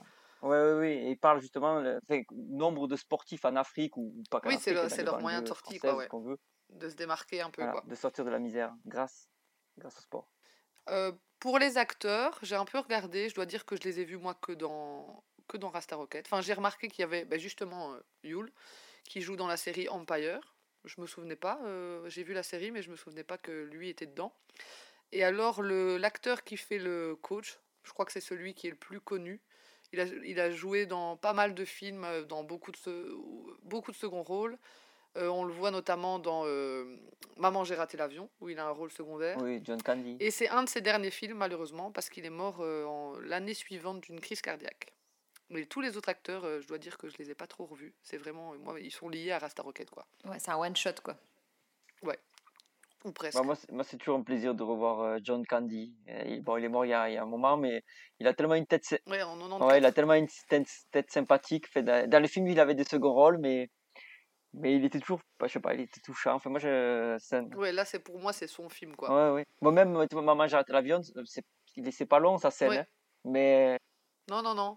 C'est quel rôle, normalement, Oui, j'ai raté le- l'avion Ah, c'est un musicien qui ramène sa mère, euh, la mère de Ah Kevin, euh, dans le dans le camion. Ah, Voilà, oui, et qui raconte oui, ok, euh, d'accord. euh, un peu l'histoire de tous les musiciens Oui, qu'il y avait lui. Ils font de la polka. Voilà. Mais oui, la polka. Voilà. C'est ça. Et moi, j'ai vu ici, je m'en souvenais pas, mais apparemment, il joue un avocat dans le film euh, JFK d'Oliver Stone. Le petit bémol que j'ai appris euh, en, travaillant sur ce, sur ce podcast, c'est que apparemment, euh, les studios Disney, enfin le producteur de Disney pour ce film, a demandé au réalisateur d'absolument réduire l'accent jamaïcain des acteurs, parce que sinon ça n'allait pas, les- le public euh, n'allait pas comprendre, et donc du coup il fallait plutôt s'inspirer de l'accent de Sébastien dans La Petite Sirène. Oui, Et oui, que s'il oui. faisait pas ça, il allait se faire virer. Oui. Gênant. Donc du coup, il a été voir les acteurs qui ont gentil en lui disant voilà, si vous faites pas ça, on va me virer. Et les acteurs ont bien voulu, et alors certains ont disent que voilà, même s'ils auraient voulu que ce soit un peu plus authentique et que ça, voilà, que les Jamaïcains et l'accent jamaïcain, euh, à l'époque, bah, ils avaient accepté que de prendre ces fameux, d'édulcorer un peu l'accent euh, jamaïcain, quoi, quitte à ne pas être euh, proche de la réalité. Et vous, votre avis sur Rasta Rocket, c'est toi, c'est quoi votre euh, votre attache avec ce film? J'ai vu la fin de euh, la deuxième partie à midi et euh, j'étais, enfin, de le revoir, j'étais mort de rire euh, dans la scène où il se gamelle dans le, il descend à bobsleigh, il se gamelle dans le dans le passage un peu le tunnel Ouais, là. ouais, ouais. Et il, il dit à un, il dit tu peux tu peux pisser Ouais, maintenant. Et trop l'autre il dit c'est trop tard. Sanka, t'es Ça- mort. Et ça c'est con mais j'ai- ça me faisait rire, ça me fait rire encore. Ah non, mais moi, tout, le, tout le film me fait rire. hein. Et la fin, moi, limite, je suis en pleurs, quoi. Euh, pour pas. euh, Enfin, la scène du t-shirt, pour ceux qui l'auraient pas vu. euh, Moi, j'ai avec la musique et cette scène-là, euh, je suis limite en pleurs à la fin, alors que je l'ai déjà vu euh, mille fois. hein. Mais je trouve qu'il y a une petite touche d'émotion à la fin qui, moi, me prend à chaque fois, quoi. Mais c'est ça toute l'essence du film ouais. Doudou. Tu l'as déjà ça vu mille marche, fois, ça mais à chaque fois, t'es ému, t'es réconforté, t'es... Voilà. J'ai pas eu l'occasion de le revoir ici, mais je l'ai l'ai- je l'ai vu plusieurs fois en étant jeune. et Effectivement, on a un excellent souvenir. En fait, ce, qui est- ce que j'aime bien, enfin, je me souviens d'avoir bien aimé, c'est le côté que c'est un film qui est drôle, un, un peu absurde dans l'idée, parce que bon, pourquoi est-ce qu'effectivement des Jamaïcains iraient faire du bobsleigh ou quoi? Mais ce qui est beau, c'est qu'en fait, c'est vrai. Moi, je trouve que c'est ça qui est dingue, c'est qu'avec avec un truc qui, qui te paraît absurde, tu te dis, mais en fait, ça s'est vraiment passé, pas exactement comme dans le film, mais l'idée est là.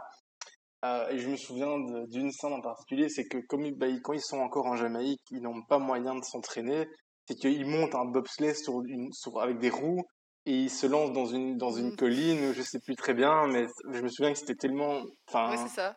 Absurde, mais ça m'avait fait beaucoup rire euh, de dire bah, avec quoi on Oui, s'entraîne quand on n'a rien, quoi, parce qu'ils ont rien. Mm. C'est vraiment ça, quoi. C'est vraiment ça.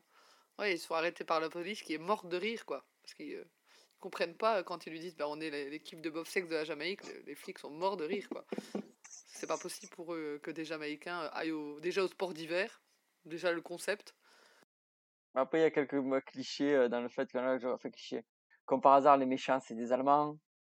Euh, l'équipe les, les- Oui. l'équipe qui prennent comme modèle la la Suisse. C'est la Suisse c'est c'est les Suisses un peu le, le côté le pays que bon euh, C'est ça, ils sont neutres, ils sont c'est le pays neutre voilà j'ai trouvé que c'était ça c'était un peu euh... bon, ça avait vieilli Ouais. ça voilà C'est très américain, oui. ah oui oui quand il rentre dans le, le coach quand il rentre dans la pièce où il y a, de- il y a hum, tous les gars de, des Jeux Olympiques qu'ils ils, ils les ont disqualifiés tous les, les, les on voit tous les gens du- des pays de l'Est et bon ils ont pas un air sympathique Donc, on suppose qu'Emilie ne l'a pas vu. Non. Le silence en dit long. Pour ceux qui nous écoutent, elle sourit. Sorry. Alors, mon deuxième film, Doudou, du coup. Vous avez eu le film euh, que je regardais avec mon frère. Maintenant, vous aurez le film que je regardais avec ma grande sœur. Pretty Woman, évidemment. La comédie mo- romantique. Donc, réalisé en 1990 par Gary Marshall, avec nul autre que Julia Roberts et Richard Gere, ou Gere, je ne sais pas comment on dit. Gere, Gere. Gir, Gir. Moi, je dis Gire, mais apparemment, on dit Je crois que c'est Gear. Moi, je dis Gire, moi. Mon beau-père, mon beau-père, parce qu'un jour on regardait un film avec Richard Gere, et alors il arrive, et mon beau-père euh, est hollandais, mais un très bon, euh, un très bon anglais, parce qu'il a, il a fait toutes ses études en anglais, etc., etc. Il arrive, il fait Oh, Richard Gere Et nous on était tous là, hein? On dit pas Richard Gere? Voilà. En Belgique, c'est Richard Gire. Pour le reste du monde, c'est Richard En Gere. France aussi, c'est Richard Gere. Et donc, c'est les deux leads de ce film, qui pour moi est donc la comédie romantique des années 90.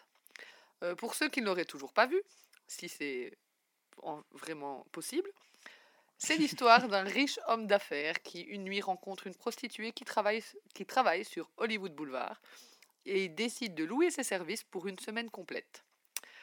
Alors, ce film remplit tous les codes de la romance de l'époque. Un bel homme riche et respectueux rencontre une femme belle et la sauve de sa vie misérable. Pas trop, hein. Oui, mais respectueux dans le sens où tu vois. euh, il rencontre quand même une prostituée, il fait genre, euh, oui, euh, non, on va plutôt discuter. euh, bon, quand même. Il l'engage juste pour avoir le chemin au début. C'est ça. hein. Euh, dès le premier soir, ils discutaient. On va- il lui saute pas dessus, quoi, en se disant c'est une prostituée, c'est bon, quoi. Ah oui, oui, bah, lui fait quand même une petite gâterie. Oui, d'accord, mais oh, oh, écoutez, moi je le trouve respectueux, laissez-moi le trouver respectueux. Ah bon. Quand Ah on le oui. compare à son associé, il est pas du tout irrespectueux. Ah oui, c'est vrai, c'est vrai, Voilà. c'est vrai, c'est vrai. D'accord. Bon, elle regarde sa série tranquille, elle va en train de, de rire devant sa série. Et lui, rien qu'assis sur le canapé, de la façon dont il la regarde, elle a compris direct que c'est que qu'il n'est pas là pour regarder le sitcom. hein. Écoutez, moi j'ai trouvé respectueux. en fait, c'est tellement problématique en rétrospective ce film. Oui, j'en- viens aussi un petit peu après. euh, C'est aussi à voir avec les lunettes de l'époque. hein. C'est ça, exactement.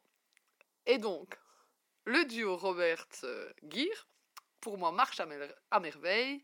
Et il est soutenu par une incroyable bande-son euh, qui apporte le rythme pour moi au film, avec euh, David Bowie, euh, Roxette. euh, euh, je ne sais plus le nom du, du chanteur du, du- qui donne le titre au film.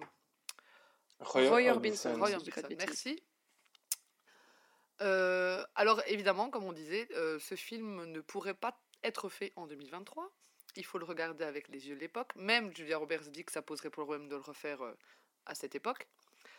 Euh, il est clairement écrit comme un conte de fées et c'est pas une critique de la prostitution ou du monde des affaires. Ici, tout est aseptisé. Il n'y aura pas de drogue, elle n'a pas de Mac, il n'y a pas de violence ou presque pas. Et il faut vraiment regarder Pretty Woman comme Cendrillon à Hollywood et pas comme un drame sur la prostitution où on va vous dire que voilà où on va vous montrer tous les ce que c'est d'être une prostituée à Hollywood. Là c'est genre c'est elle qui décide qui quand et combien. Mais donc voilà, pour moi c'est une comédie enfin pas une comédie, une romance que je regarde euh, très souvent, que je regardais souvent avec ma grande sœur. En fait, c'était soit on regardait euh, Pretty Woman ou Dirty Dancing, ou soit on regardait un Disney, parce que comme on avait 14 ans de différence, c'était... elle était babysitter, quoi. Donc, euh, donc c'était l'un ou l'autre. Donc j'ai vu souvent Pretty Woman. Et on, elle pouvait le regarder en, famille, quoi. Y a rien, on voit presque rien. Mais moi, si je me... il est quand même beaucoup plus âgé. hein. Moi, je... moi ça m'a quand même choqué de le, le revoir là, cette semaine. Et j'ai- du coup, j'ai vérifié. Il y a quand même 18 ans d'écart entre lui et Julia Roberts. Enfin, mine de rien, Ah ouais, quand même. c'est énorme. Enfin, et du coup, là, tu dis, on le ferait plus maintenant. Bah, déjà, rien que pour ça, euh, c'est un peu gênant. mais mine de rien, elle est très jeune hein, dans le film. Elle, euh, pas très jeune, elle est. Ouais, ouais. Mais qu'est-ce qu'elle est belle. Oh elle est incroyable, euh, Julia Roberts, de toute façon. Dans tous les films, elle est. C'est un rayon de soleil, cette fille. Elle sourit et. Et puis c'est une super bonne actrice. euh, elle, elle- on y croit, quoi. Elle est... Et quand elle. La fameuse scène qui n'a pas été, euh, qui n'a pas été jouée, c'est une vraie une réaction. Quand il referme la boîte à bijoux sur ses doigts et qu'elle rit aux éclats. euh, Mais, par tellement Julia contre, Roberts, cette scène. je crois que le- la première scène où on la voit, euh, on la voit, on la voit en culotte, on la voit se mettre les. C'est je crois que c'est pas elle. Ouais, voilà. Non, c'est un. C'est un mannequin. doubleuse, Enfin, ouais. euh, euh, Un mannequin jambes. mannequin. ouais. Ouais. Désolée les gars. Désolée de vous décevoir. Et toi, Émilie, ça tu l'as vu quand Bah même? non, Pretty Woman, je l'ai vu, j'ai bien aimé, mais oui, c'est problématique euh, à voir aujourd'hui. Si t'oublies ça, c'est un chouette film. Oui, c'est ça. Et puis je pense pas que c'est le sujet, comme je disais, c'est pas le sujet du film de faire une, euh, un film sur la prostitution. euh, c'est vraiment juste pour euh, histoire d'avoir deux, Non, deux ça. opposés, quoi. L'homme riche et. Ouais, euh, mais ju- ju- justement, c'est euh, de faire deux opposés, c'est vraiment pour montrer que le, le, enfin, t'as la prostitution, t'es au bas de, y a pas plus bas que toi, et lui, y a pas plus haut que lui. Bah, c'est Cendrillon. hein. Comment? C'est Ouais, Cendrillon. voilà. Mais euh, donc euh, voilà, c'est, elle est vraiment au Ouais. bas de, le- de l'échelle, mais bon. De l'échelle sociale, ouais, voilà. et lui, il est Et tout lui, en il est haut. tout en haut. Et en même temps, on sent aussi que, on sent aussi que c'est la patte Disney, dans le sens où on précise bien par certaines phrases dans le film que euh, ça fait pas longtemps qu'elle est prostituée, c'est parce qu'elle est venue avec un gars qu'elle a suivi, qu'elle était amoureuse, que du coup elle savait pas, elle savait pas payer son loyer, et puis qu'en même temps elle se débrouille toute seule, elle a pas de Mac, donc du coup euh, elle se drogue pas, elle précise bien qu'elle se drogue pas, les- la- le truc du fil dentaire là, euh, on voit bien la scène où il pense qu'elle se drogue, mais en fait non non elle se drogue pas, donc ça reste, une- c'est une fille bien quoi, elle est prostituée mais c'est quand même une fille bien qui a pas eu le choix quoi. Je veux juste savoir pour qui ça marche. Donne-moi un exemple d'une fille qu'on connaît pour qui ça a marché. Tu veux un exemple? Ouais, Tu veux un exemple? Tu veux que je te file le nom d'une fille? Comme Oui, ça, tu veux veux un un nom. nom. Oh, galère. Trouver un nom, elle croit que c'est simple. Cette salope de Cendrillon. On switch maintenant de la belle rousse Julia Roberts à la belle rousse Jessica Rabbit avec Cédric et Qui veut la peau de Roger Rabbit. Donc, euh, on parle justement du studio euh. Donc, euh, c'est euh, c'est un film américain sorti en 1988, euh, réalisé par le, copain de Clémence, Robert Zemeckis, et produit entre autres par Steven Spielberg. Euh, et c'est l'adaptation du, euh, du roman de Gary Wolfe euh, qui a censuré Roger Rabbit, publié en 1981. Donc la, la particularité du film, c'est qu'il mélange l'animation et les scènes de, en prise de vue réelle. On est donc en 1945 dans un Los Angeles où les Toons, qui sont des personnages de dessin animé vivant à Toonsville, et les humains se côtoient. Et nous avons donc Roger Rabbit, un lapin blanc, ancienne vedette du cinéma d'animation, qui est fortement préoccupé pendant les, les tournages depuis qu'il soupçonne sa femme, la sublime euh, Jessica Rabbit, de le tromper. Donc le, le studio qui emploie Roger décide d'engager un détective privé, dit Valiant, pour découvrir ce qui se cache. Cette histoire bien plus complexe euh, qu'il n'y paraît. Côté casting, on a Bob euh, Hopkins, qui est le Monsieur Mouche dans, dans Hook ou Mario, dans l'adaptation de Super Mario de, de 93. Ah ouais? Ah, je savais pas. Bon, il a, je trouve que physiquement, il, il incarne bien. Voilà. Le film est pas, mais bon, lui, il incarne bien. On a également Christopher Lloyd, le doc de Retour vers le, vers le futur. Voilà. Ah, il est exceptionnel. Et, Dans ce film-là, il Oui, est exceptionnel aussi. aussi, d'ailleurs. et Kathleen Turner qui fait la voix de Jessica Rabbit et qui joue. Je savais pas Ouais, ça. ben moi je l'ai découvert là, qui joue donc à la poursuite euh, du diamant vert. Autre film qui était sur ma liste. et euh, et euh, donc, bah, tout d'abord, ce film, c'est avant tout une, euh, une prouesse technique, parce que c'est pas la première fois qu'un film intègre de l'animation dans des scènes de vue, réelle, mais là, on est vraiment sur, sur quand même un autre niveau. Et le procédé est utilisé, quasiment sur chaque scène du film. Et je crois avoir lu que si on met la- l'animation de bout à bout, on a 55 minutes d'animation pure, ce qui, ce qui est quand même conséquent sur euh, crois qu'un film qui dure que une, heure, euh, il doit durer 1h46. 1h40 à peu Ouais, près. 1h40 comme ça. Donc on est quand même sur un, un gros volume. Et c'est d'ailleurs le, le jeu d'acteur est quand même euh, incroyable puisque ils ont d'abord joué les scènes euh, sans euh, seul quoi, et ils ont ensuite euh, dessiné toute l'animation et ils l'ont intégré dans euh, dans les scènes.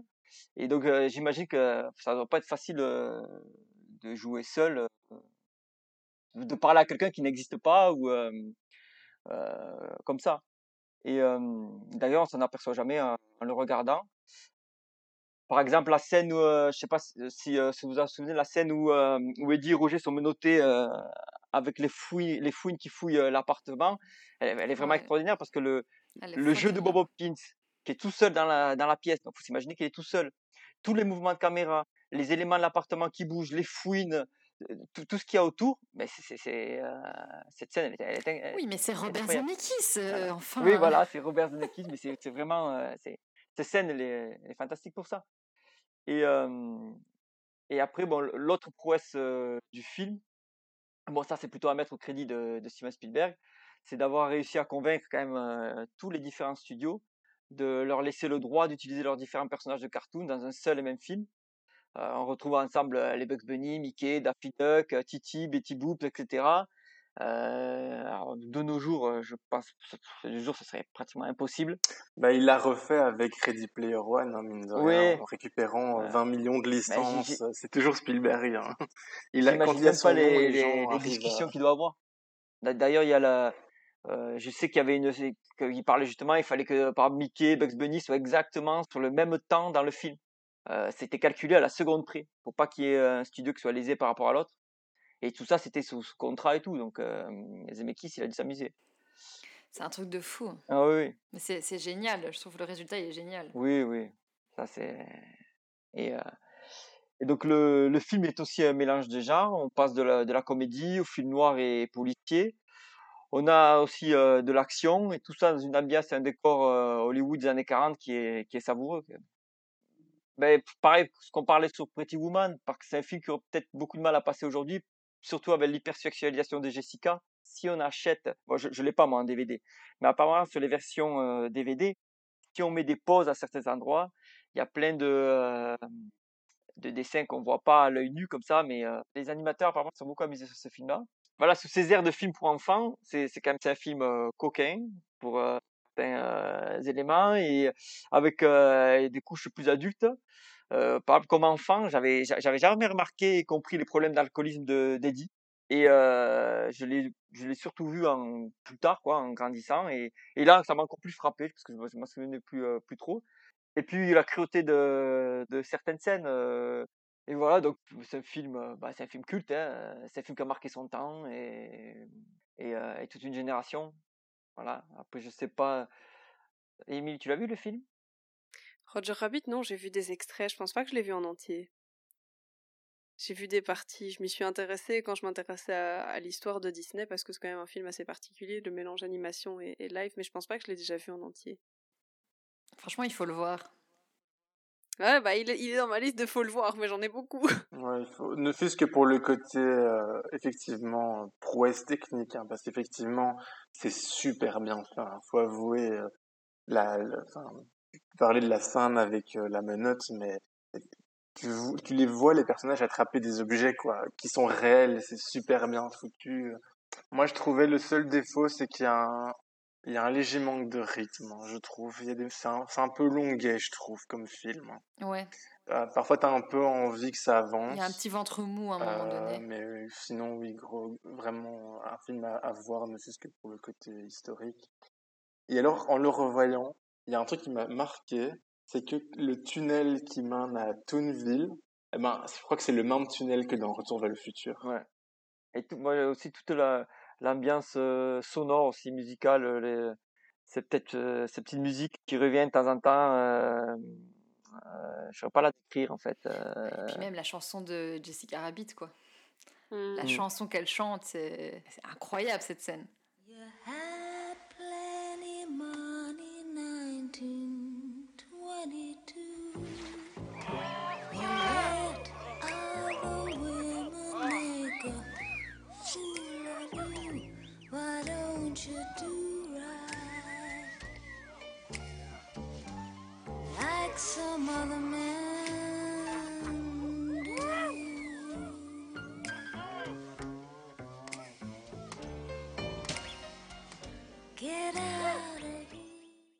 Toi, Elvire, tu l'as vu? Euh, moi, je l'ai vu euh, quand j'étais euh, enfant, ado. Plutôt enfant, je dirais. J'ai pas de grands souvenirs. Je l'ai pas revu pour le podcast. Je pense que c'était pas un de mes films cultes. Je l'avais à la maison. Je pense que mon frère le regardait peut-être plus que moi. Je me souviens de certaines scènes, évidemment, mais de tout le film, je me rappelle pas trop. Mais je pense que je me- j'avais un côté euh, où ça me semblait long quand j'étais plus jeune, tu vois, parce que je crois que je le regardais pas ado, mais je le regardais enfant. Et donc j'aimais bien certaines scènes, mais je pense que ça me semblait long, comme tu disais, euh, que tu trouvais qu'il y avait Ouais. certaines longueurs. Ça m'étonne pas dans ce que j'ai comme souvenir du, du film.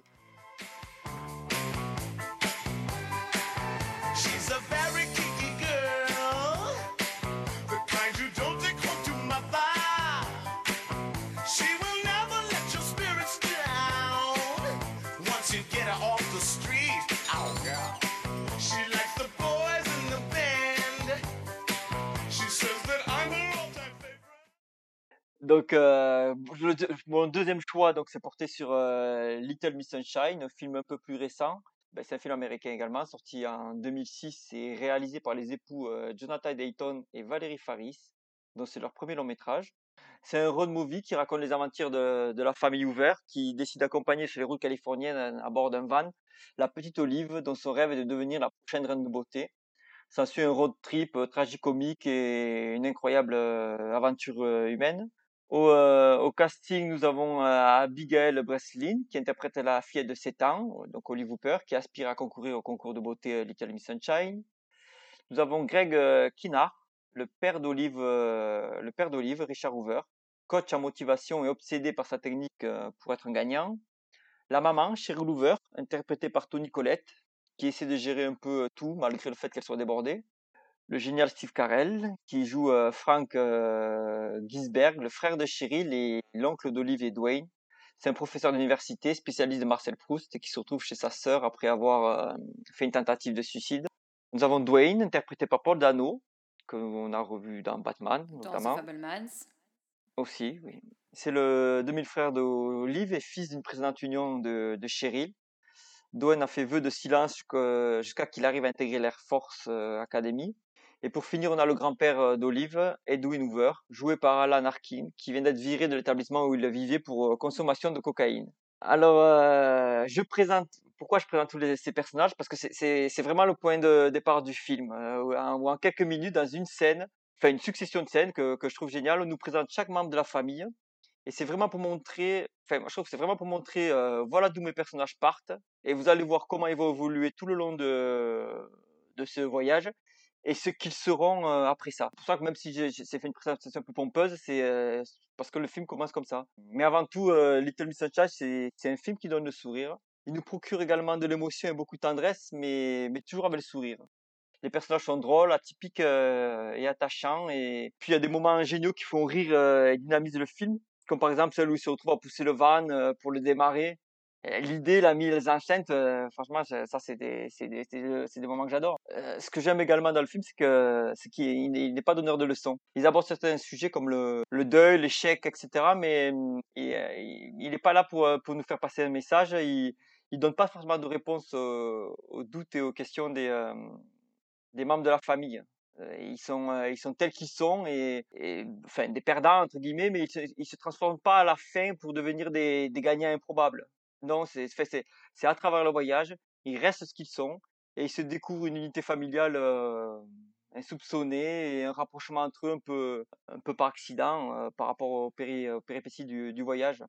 Ouais, Le film aussi nous montre qu'on s'a- qu'on s'aperçoit aussi qu'on peut peut rire, pleurer, s'offusquer des, des bêtises de ce monde, mais, au final euh, euh, tout s'efface devant le, le sourire d'un enfant, plus particulièrement celui de Abigail Breslin qui est, Ah, elle est trop mignonne. elle est trop mignonne. Elle, elle- elle passe du sourire aux larmes. Enfin, quand on la voit, Elle est elle est super touchante. Ah oui, elle est touchante. Elle est- Ah, c'était un peu l'enfant star pendant toute cette période-là. Elle avait fait quelques films. Ah ouais, j'ai pas. Elle, joue, elle joue très très bien. Ah oui, oui. Elle joue très bien. ouais. Voilà, et bon, pour finir, j'aime aussi Little Miss Sunshine, euh, rien que pour le dernier moment du film.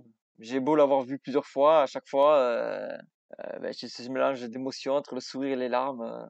et rien que pour le final, il faut le voir. Moi, j'adore ce film. Je sais que Shane l'aime beaucoup moins. Mais en fait, ouais, je, je suis, je crois, passé complètement à côté. Je l'ai vu pas quand il est sorti, mais pas récemment non plus, donc je m'en souviens pas très bien. Mais je l'ai pas revu parce qu'au final, j'avais pas envie, honnêtement. Ça m'a pas laissé un, bon souvenir. À mon avis, parce que je, ouais, je suis passé à côté. Il y a des, gens, peut-être un jour où tu n'es pas prêt pour aller à un film comme ça. Mais ça m'a, en fait, on m'a survendu ce, ce film en disant, ouais, il faut que tu regardes ça, c'est culte, machin. moi, je dirais pas que c'est Bah, culte, ouais, quand je- même. ça m'a pas plu et du coup, euh, il n'y a pas une raison particulière dont je me souviens pour laquelle ça m'a pas plu, c'était l'ensemble. Je sais pas, Ouais. j'ai pas accroché. Moi, j'avais vraiment bien aimé. Franchement, euh, je trouvais que c'était feel good, la musique, euh, le thème, la façon dont c'est abordé. Je trouve que c'est pas, c'est pas pompeux, c'est pas, comme tu dis, donneur de leçons ou quoi que ce soit. Je trouve que c'est c'est- bien, très bien abordé. Les acteurs sont bons, sont tous bons. Enfin, même Toni Collette, elle est Ah oui, excellente. Euh, C'est une très bonne actrice. Euh, Steve Carroll, euh, voilà, on n'en parle plus. hein, il est très très bon dans ce qu'il fait. Et on en parlait tantôt euh, avec Elvire, on se disait qu'il y a, voilà, il y a ce côté un peu film indé, euh, voilà, qui, qui sort un peu des sentiers battus, qui est bien aussi, je trouve. euh. Mm. Donc, euh, moi, c'est un, un très bon film, feel good. Pour moi, ce film, il a un rythme presque parfait. Il alterne des moments euh, dynamiques, un petit peu, euh, on rit, puis avec des moments un peu Ouais. plus touchants. Et vraiment, euh, je, je trouve qu'il n'y a aucune longueur. Ouais, il est bien construit. Il est bien construit. Moi, je, moi, je l'ai vu aussi. L'ai pas vu souvent, mais j'ai un bon souvenir. Je l'ai pas revu, mais j'ai un très bon souvenir du film. Et euh, comme on disait avec Clémence, il y a vraiment ce côté euh, film, film indépendant américain, euh, genre de film qu'on voit en festival et pas spécialement au cinéma, qui gagne des prix en festival et c'est comme ça qu'on le découvre en fait, plutôt que d'être vraiment dans les, dans, dans les grands.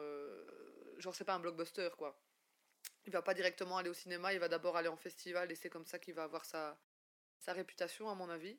Et effectivement, oui, le casting, euh, moi j'adore le casting. euh, et euh, genre Paul Dano, moi j'adore euh, dans tout ce qu'il fait. Je trouve qu'il peut jouer n'importe quoi et ça fonctionne toujours bien.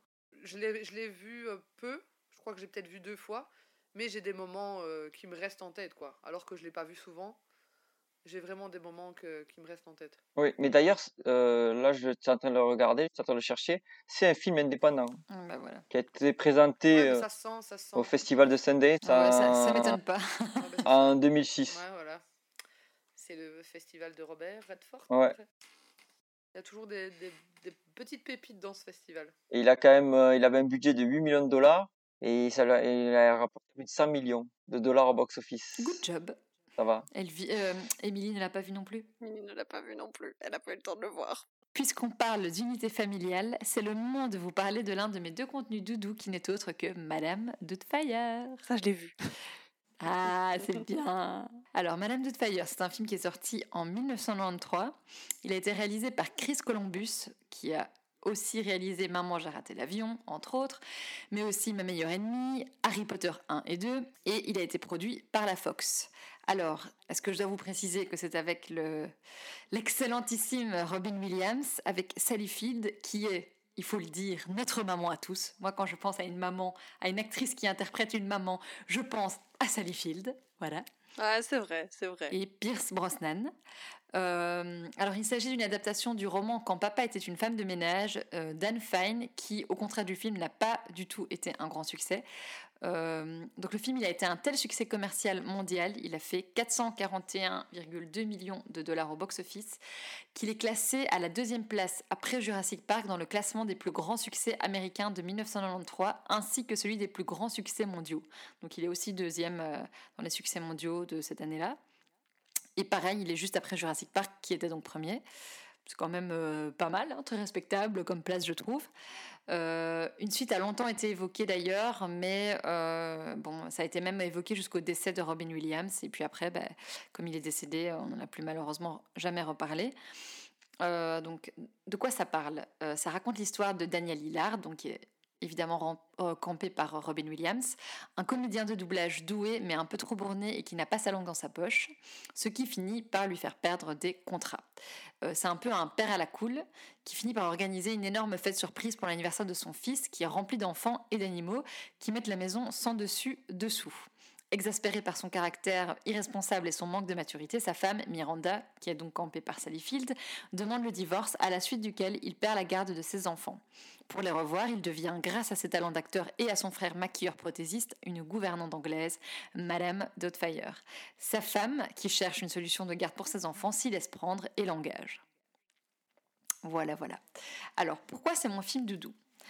Parce que ce film, à chaque fois que je le vois, euh, il parle vraiment à l'enfant qui est en moi et ça m'offre à nouveau ce petit goût de nostalgie comme ça. Ça me rappelle, ça me rappelle un peu les dimanches après-midi passés en famille devant un film forcément avec Robin Williams, que ce soit euh, Jumanji, Hook ou bien Madame Doubtfire. Euh, car oui, comment ne pas parler de ce film sans parler de Robin Williams? Euh, Moi, revoir la personnalité solaire de, de cet acteur, ça me fait toujours autant de bien. Et pour moi, ça participe clairement au succès du film. C'est un acteur mémorable et qui restera bien évidemment dans les mémoires. Euh, mais je trouve aussi que la réalisation de Chris Columbus, qui est passé maître, selon moi, dans l'art de faire des films pour enfants, n'est pas en reste non plus. Euh, déjà, je trouve qu'il arrive à aborder le thème du divorce à une époque où beaucoup d'enfants de ma génération commençaient à découvrir la signification de, ce terme, du mot divorce, et tout ce que ça pouvait engendrer. Euh, bah, il montre et démontre que ça peut être euh, que ça peut être un moment difficile à vivre, que nos parents, nos parents, bah, peuvent s'éloigner, qu'ils peuvent nous manquer et même parfois nous décevoir, mais qu'au bout du compte, nos parents, même s'ils s'aiment plus entre eux, bah, ils nous aiment toujours nous infiniment. Et je trouve que c'est une très très belle morale euh, que le donne le film.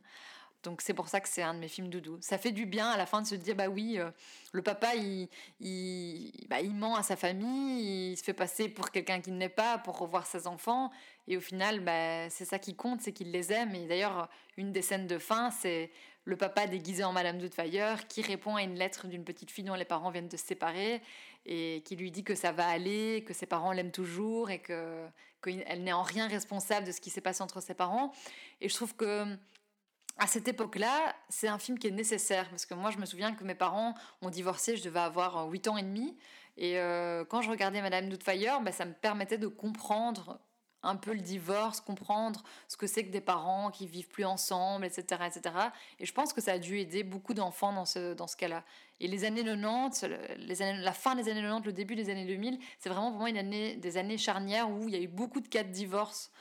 Euh, et donc, euh, je trouve qu'il il traite très bien ça, euh, Chris Columbus, dans, dans ce film. Et même, le, je trouve qu'il traite bien aussi le, le, le- ben justement le, parce qu'on- le rôle de Pierre Brosnan, parce que c'est le beau-père. Oui. Et il en fait pas comme dans certains films, le beau-père, euh, un gros salaud, Ouais, c'est ça. qui est là, euh, comme par exemple, je sais pas moi, le film à nous quatre ou un truc comme ça. Ouais, ouais, ouais. Et euh, parce que c'est un bon gars, il aime, il, il aime euh, Les enfants de Sally, les de enfants, et ouais, il aime aussi la, la- sa- leur mère. Ouais. Et c'est un bon gars, c'est un- c'est un beau, c'est le beau-père, quoi. Voilà, c'est tout. Ouais, c'est ça, un Voilà. bon beau-père, euh, c'est ça, et ça montre que, bah, que ça peut bien se passer en fait, que c'est pas parce que les parents euh, séparent que euh, bah, les- la mère peut pas retrouver quelqu'un de bien et que le papa aussi peut pas retrouver du travail, il peut pas euh, rebondir. Et... Il se fait constamment humilier par Madame Doubtfire. Ouais. Et il réagit plutôt toujours bien. Enfin, il est là, il est bon gêné, cœur, ouais. mais. Bah, il est quand même un, un peu tête à claque, hein. Ça reste comme. En fait, il est. oui, oui. Il, c'est, Oui. c'est un puzzle et tout. il- le, le gars a envie d'être embêtant avec lui, tu vois. Mais non, il est avec les enfants, il n'y a pas de souci. Hein. Mais oui, bah, Chris Columbus, il est clairement du côté de, de Robin Williams. hein. Faut qu'on tu l'apprécie, sens pas qu'il est, est clairement du côté de Robin Williams. Donc il, il ridiculise un peu Pierce Brosnan dans certaines scènes, mais c'est vrai qu'au fond, tu sens qu'il n'a pas de mauvaise intention. Quoi. Non, non, c'est juste euh, une personnalité. Et hein. que c'est aussi pour, euh, pour expliquer la, la jalousie de Robbie Williams peut avoir, parce qu'il lui, il aime aussi son ex-femme encore, et puis il est jaloux par rapport à ses enfants. c'est un peu la vision de, de Robin Williams sur le, le nouveau Jules de sa femme, quoi. Bah, moi, je, je l'avais, je pense, jamais vu en entier. Euh, je l'ai revu cette semaine, enfin, je l'ai vu du coup cette semaine et j'étais vraiment très agréablement surpris parce que je trouve que de toute la liste qu'on a fait, il y en a quand même beaucoup de la fin des années 80, début des années 90. Pour moi, c'est celui qui se, qui a le mieux vieilli, qui se regarde le mieux maintenant. Mhm. Euh, les thématiques, comme je dis, on- sont encore vraiment d'actualité. Et euh, effectivement, il est hilarant. Il y a des scènes là, dans le restaurant, par exemple, euh, c'est quand il joue les deux rôles en même Ah temps. c'est- Mais tu te tords de rire. Enfin, j'imagine quand tu, même quand tu le revois. Moi, je l'avais du coup jamais vu cette scène. Mais j'étais, mais comment il fait, quoi, pour euh, Il est tellement bon, ouais, il est, pff, et, et- et il change de voix tout le temps. Enfin, enfin, c'est lui qui fait le film. Hein. Faut pas se voiler la face. Ça aurait été un autre acteur, ça n'aurait pas marché. Hein. Bah oui, c'est c'est clair. Donc euh, vraiment, euh, merci de l'avoir mis dans la liste parce que De rien J'ai vu, j'ai vu passer, moi, en préparant l'épisode, euh, j'ai pas revu le film parce que je l'ai vu euh, plein de fois quand j'étais jeune, donc je m'en souviens bien, que j'adorais. Et j'ai vu passer comme info qu'en fait, là, il y a une scène où il perd ses dents dans le restaurant. ouais. là. Pas si vous voyez. Ouais, ouais. Et en fait, ça c'est totalement improvisé. Et donc, les autres acteurs étaient pas au courant qu'il allait faire ça. Et donc, du coup, les réactions qu'ils ont Ouais, ouais, vraiment les ouais. vraies réactions, quoi. C'est pas, c'était pas du tout dans le scénario que tu dis, mais quelle idée. Mais c'est tellement Robin Williams de faire ça, ça. je trouve. Excellent. Mais oui, moi pareil, euh, j'ai j'ai adoré le film et comme tu dis, les, les thématiques sont encore d'actualité quoi. Il y a, pour moi, il n'y a, il y a rien à changer euh, dans le film, même si je l'ai pas revu, je m'en souviens très bien comme je vous dis. Donc, euh, Et comme tu dis, je pense que c'est bien aussi. euh, C'est vraiment un film familial, il y a, il y a plusieurs couches quoi. On peut le voir avec les enfants, Ouais. peuvent le voir parce que c'est drôle, il y a le côté. euh, ils en apprennent aussi, comme tu disais, euh, sur le divorce, s'ils sont dans le cas, d'avoir des parents qui divorcent. Et, et je trouve que pour les, pour les adultes, ça fonctionne aussi. Mhm. Parce qu'il y a une, une deuxième couche un peu sur justement la séparation, comment on gère quand on a, euh, quand on a des enfants qu'on peut pas les Puis il y a voir. euh. l'humour, et l'humour fonctionne aussi super oui, l'humour fonctionne super euh, bien, c'est pour ça qu'on s'en souvient. Mais je trouve que les scènes, euh, les scènes euh, Plus touchante. plus quoi. dramatiques, plus touchantes fonctionnent bien. Robbie Williams, il fait super bien les deux. Quoi. Il fait pas que de la comédie. Dès que c'est un truc très touchant, euh, enfin, c'est un super acteur. Quoi. Dans les, il n'est pas que, euh, Ouais. que comédien pour de l'humour. quoi. Non, il est pas que drôle. Ça marche aussi quand Ouais. il fait du drame. Quoi. Moi, je l'ai- moi, je l'adore dans, euh, dans le film de, de Bad Affleck et de Matt Damon, euh, Good Will Hunting, où c'est plus Ah oui, oui, oui. Oui, mais bon, il est excellent dans tout, de toute façon. Moi, il, il m'a jamais déçu dans aucun. Même dans la nuit au musée, euh, il, est, il, il est bien. Enfin, tu vois, il est, pff, il est top, quoi. Mais c'est vrai que même les, les- les scènes où, plus graves où il discute avec sa femme dans la cuisine, etc. C'est où- ça, où, ses, ses enfants lui manquent et tout, on le ressent vraiment, quoi, je trouve. On est super Voilà, triste pour lui, quoi. quand on parle de ça, de drame, la scène qui m'a peut-être le plus marqué, parce que moi, je l'ai revu, ça faisait très longtemps que je l'avais pas vu. Moi, j'a- j'avoue que j'avais un meilleur souvenir que là quand je l'ai vu. J'aime le film et euh, je, je, sais pas, j'avais l'impression que je le trouvais mieux avant. Mais quand on parle de, de Robbie Williams, le, côté dramatique, moi, l'une des scènes qui m'a le plus marqué dans le film, là, quand je l'ai revu, c'est à la fin, euh, euh, quand, quand il joue Madame Doubtfire face à l'écran pour présenter, quand il, se, sa son ex-femme l'interpelle pour pour le, lui expliquer pour la garde de la, et quand sa femme l'interpelle et lui se retourne et le regard dur qu'il a à ce moment-là. Ah oui. il a, parce qu'il il a encore de la haine un petit peu par rapport à sa femme et il sait pas encore ce qu'elle va dire. Et Ouais, tout le long du film, Madame Fire a un regard doux et juste à ce moment-là, son regard est, est terrible. Et ça, moi, elle m'a marqué parce que je, je l'ai vu là et je trouve que rien qu'à sur un regard, Robbie Williams, il est extraordinaire. C'est un seul regard. Mais les, les dans, le- dans les tribunaux aussi, hein. Tu, tu y crois qu'on lui arrache ses enfants, hein. tu, tu y crois vraiment. hein. Ouais. Ouais, vraiment, vraiment. C'est pour ça que ça en fait un film euh, feel good parce qu'au final, bah, tu, tu, tu, sou- tu souffres avec lui, mais à la fin, la résolution, elle est, elle est, elle est- elle est positive. Donc, tu, tu vois, tu, tu passes par une palette d'émotions et, et puis bah, les musiques, elles sont cool et tout. Quand il danse, quand il aspire et tout, c'est, c'est, c'est chouette. Enfin, voilà, c'est, bon, tout, est bien, tout est bien balancé, franchement. euh.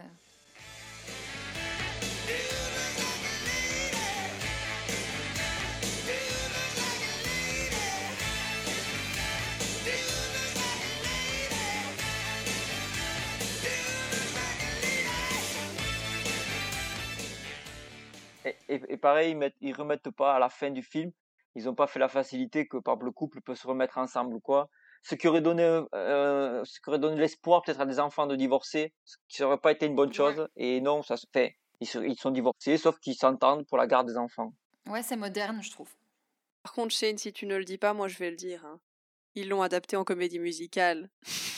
Mais pas tout de suite. Il y a d'abord une version de théâtre.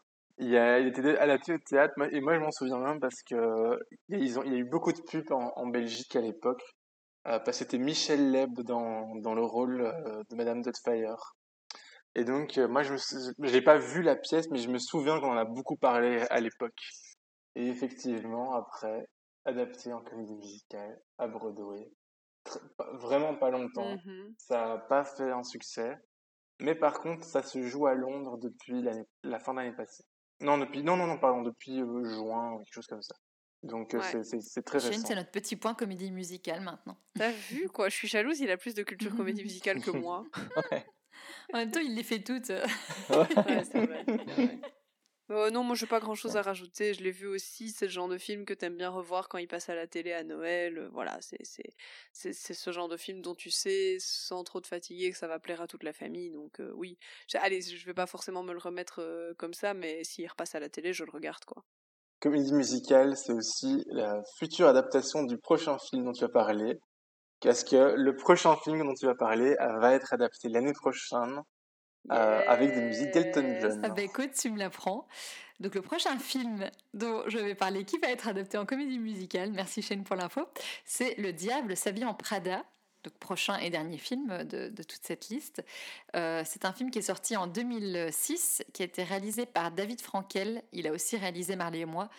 Ah, film aussi magnifique qui me fait pleurer, qui me fait me sentir bien et que j'adore regarder. Euh, donc il a été adapté du roman éponyme publié en 2003 et écrit par Lauren Westberger qui s'est inspiré de son passé chez Vogue en tant qu'assistante d'Anna Wintour herself et dont le personnage de Miranda Priestley est largement inspiré, bien que l'écrivaine le niera par la suite.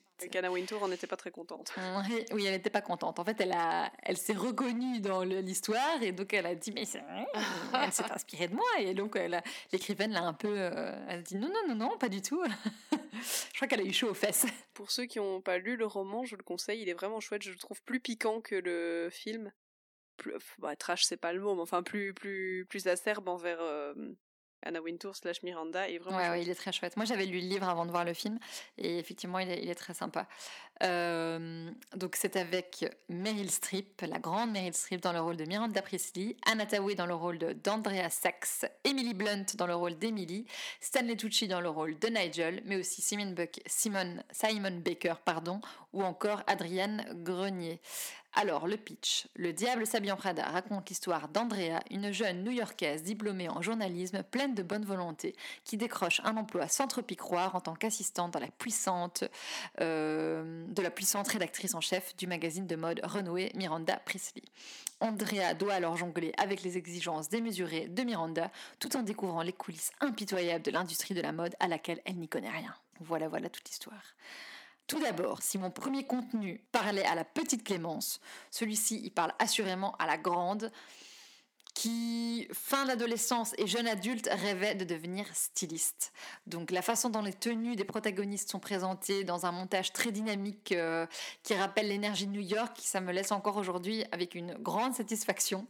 Euh, et je me dis qu'il y a une modernité dans les looks qui n'ont pas pris une ride 17 ans plus tard. Euh, C'est quand même fou que euh, ça fait 17 ans que le film il est sorti. À chaque fois que je regarde le film, je me dis, mais punaise, mais elles sont trop bien habillées. Je, me, je serais encore tout à fait capable de porter ce qu'elles portent, tellement c'est... Hmm, ça dépend quoi, hein, ça dépend quoi. Il y a des trucs qui font quand même très années 2000. hein, Les, les superpositions, les espèces de bérets et tout. Moi, il y a des trucs que j'ai vus, je me fais oh, ça date. Je trouve que c'est encore portable. Et le, le béret revient à la mode, hein, euh, donc... euh, Ouais, moi, franchement, je l'ai revu euh, il y a quelques jours. Et alors, il y a des tenues qui sont magnifiques, même les tenues de soirée et tout.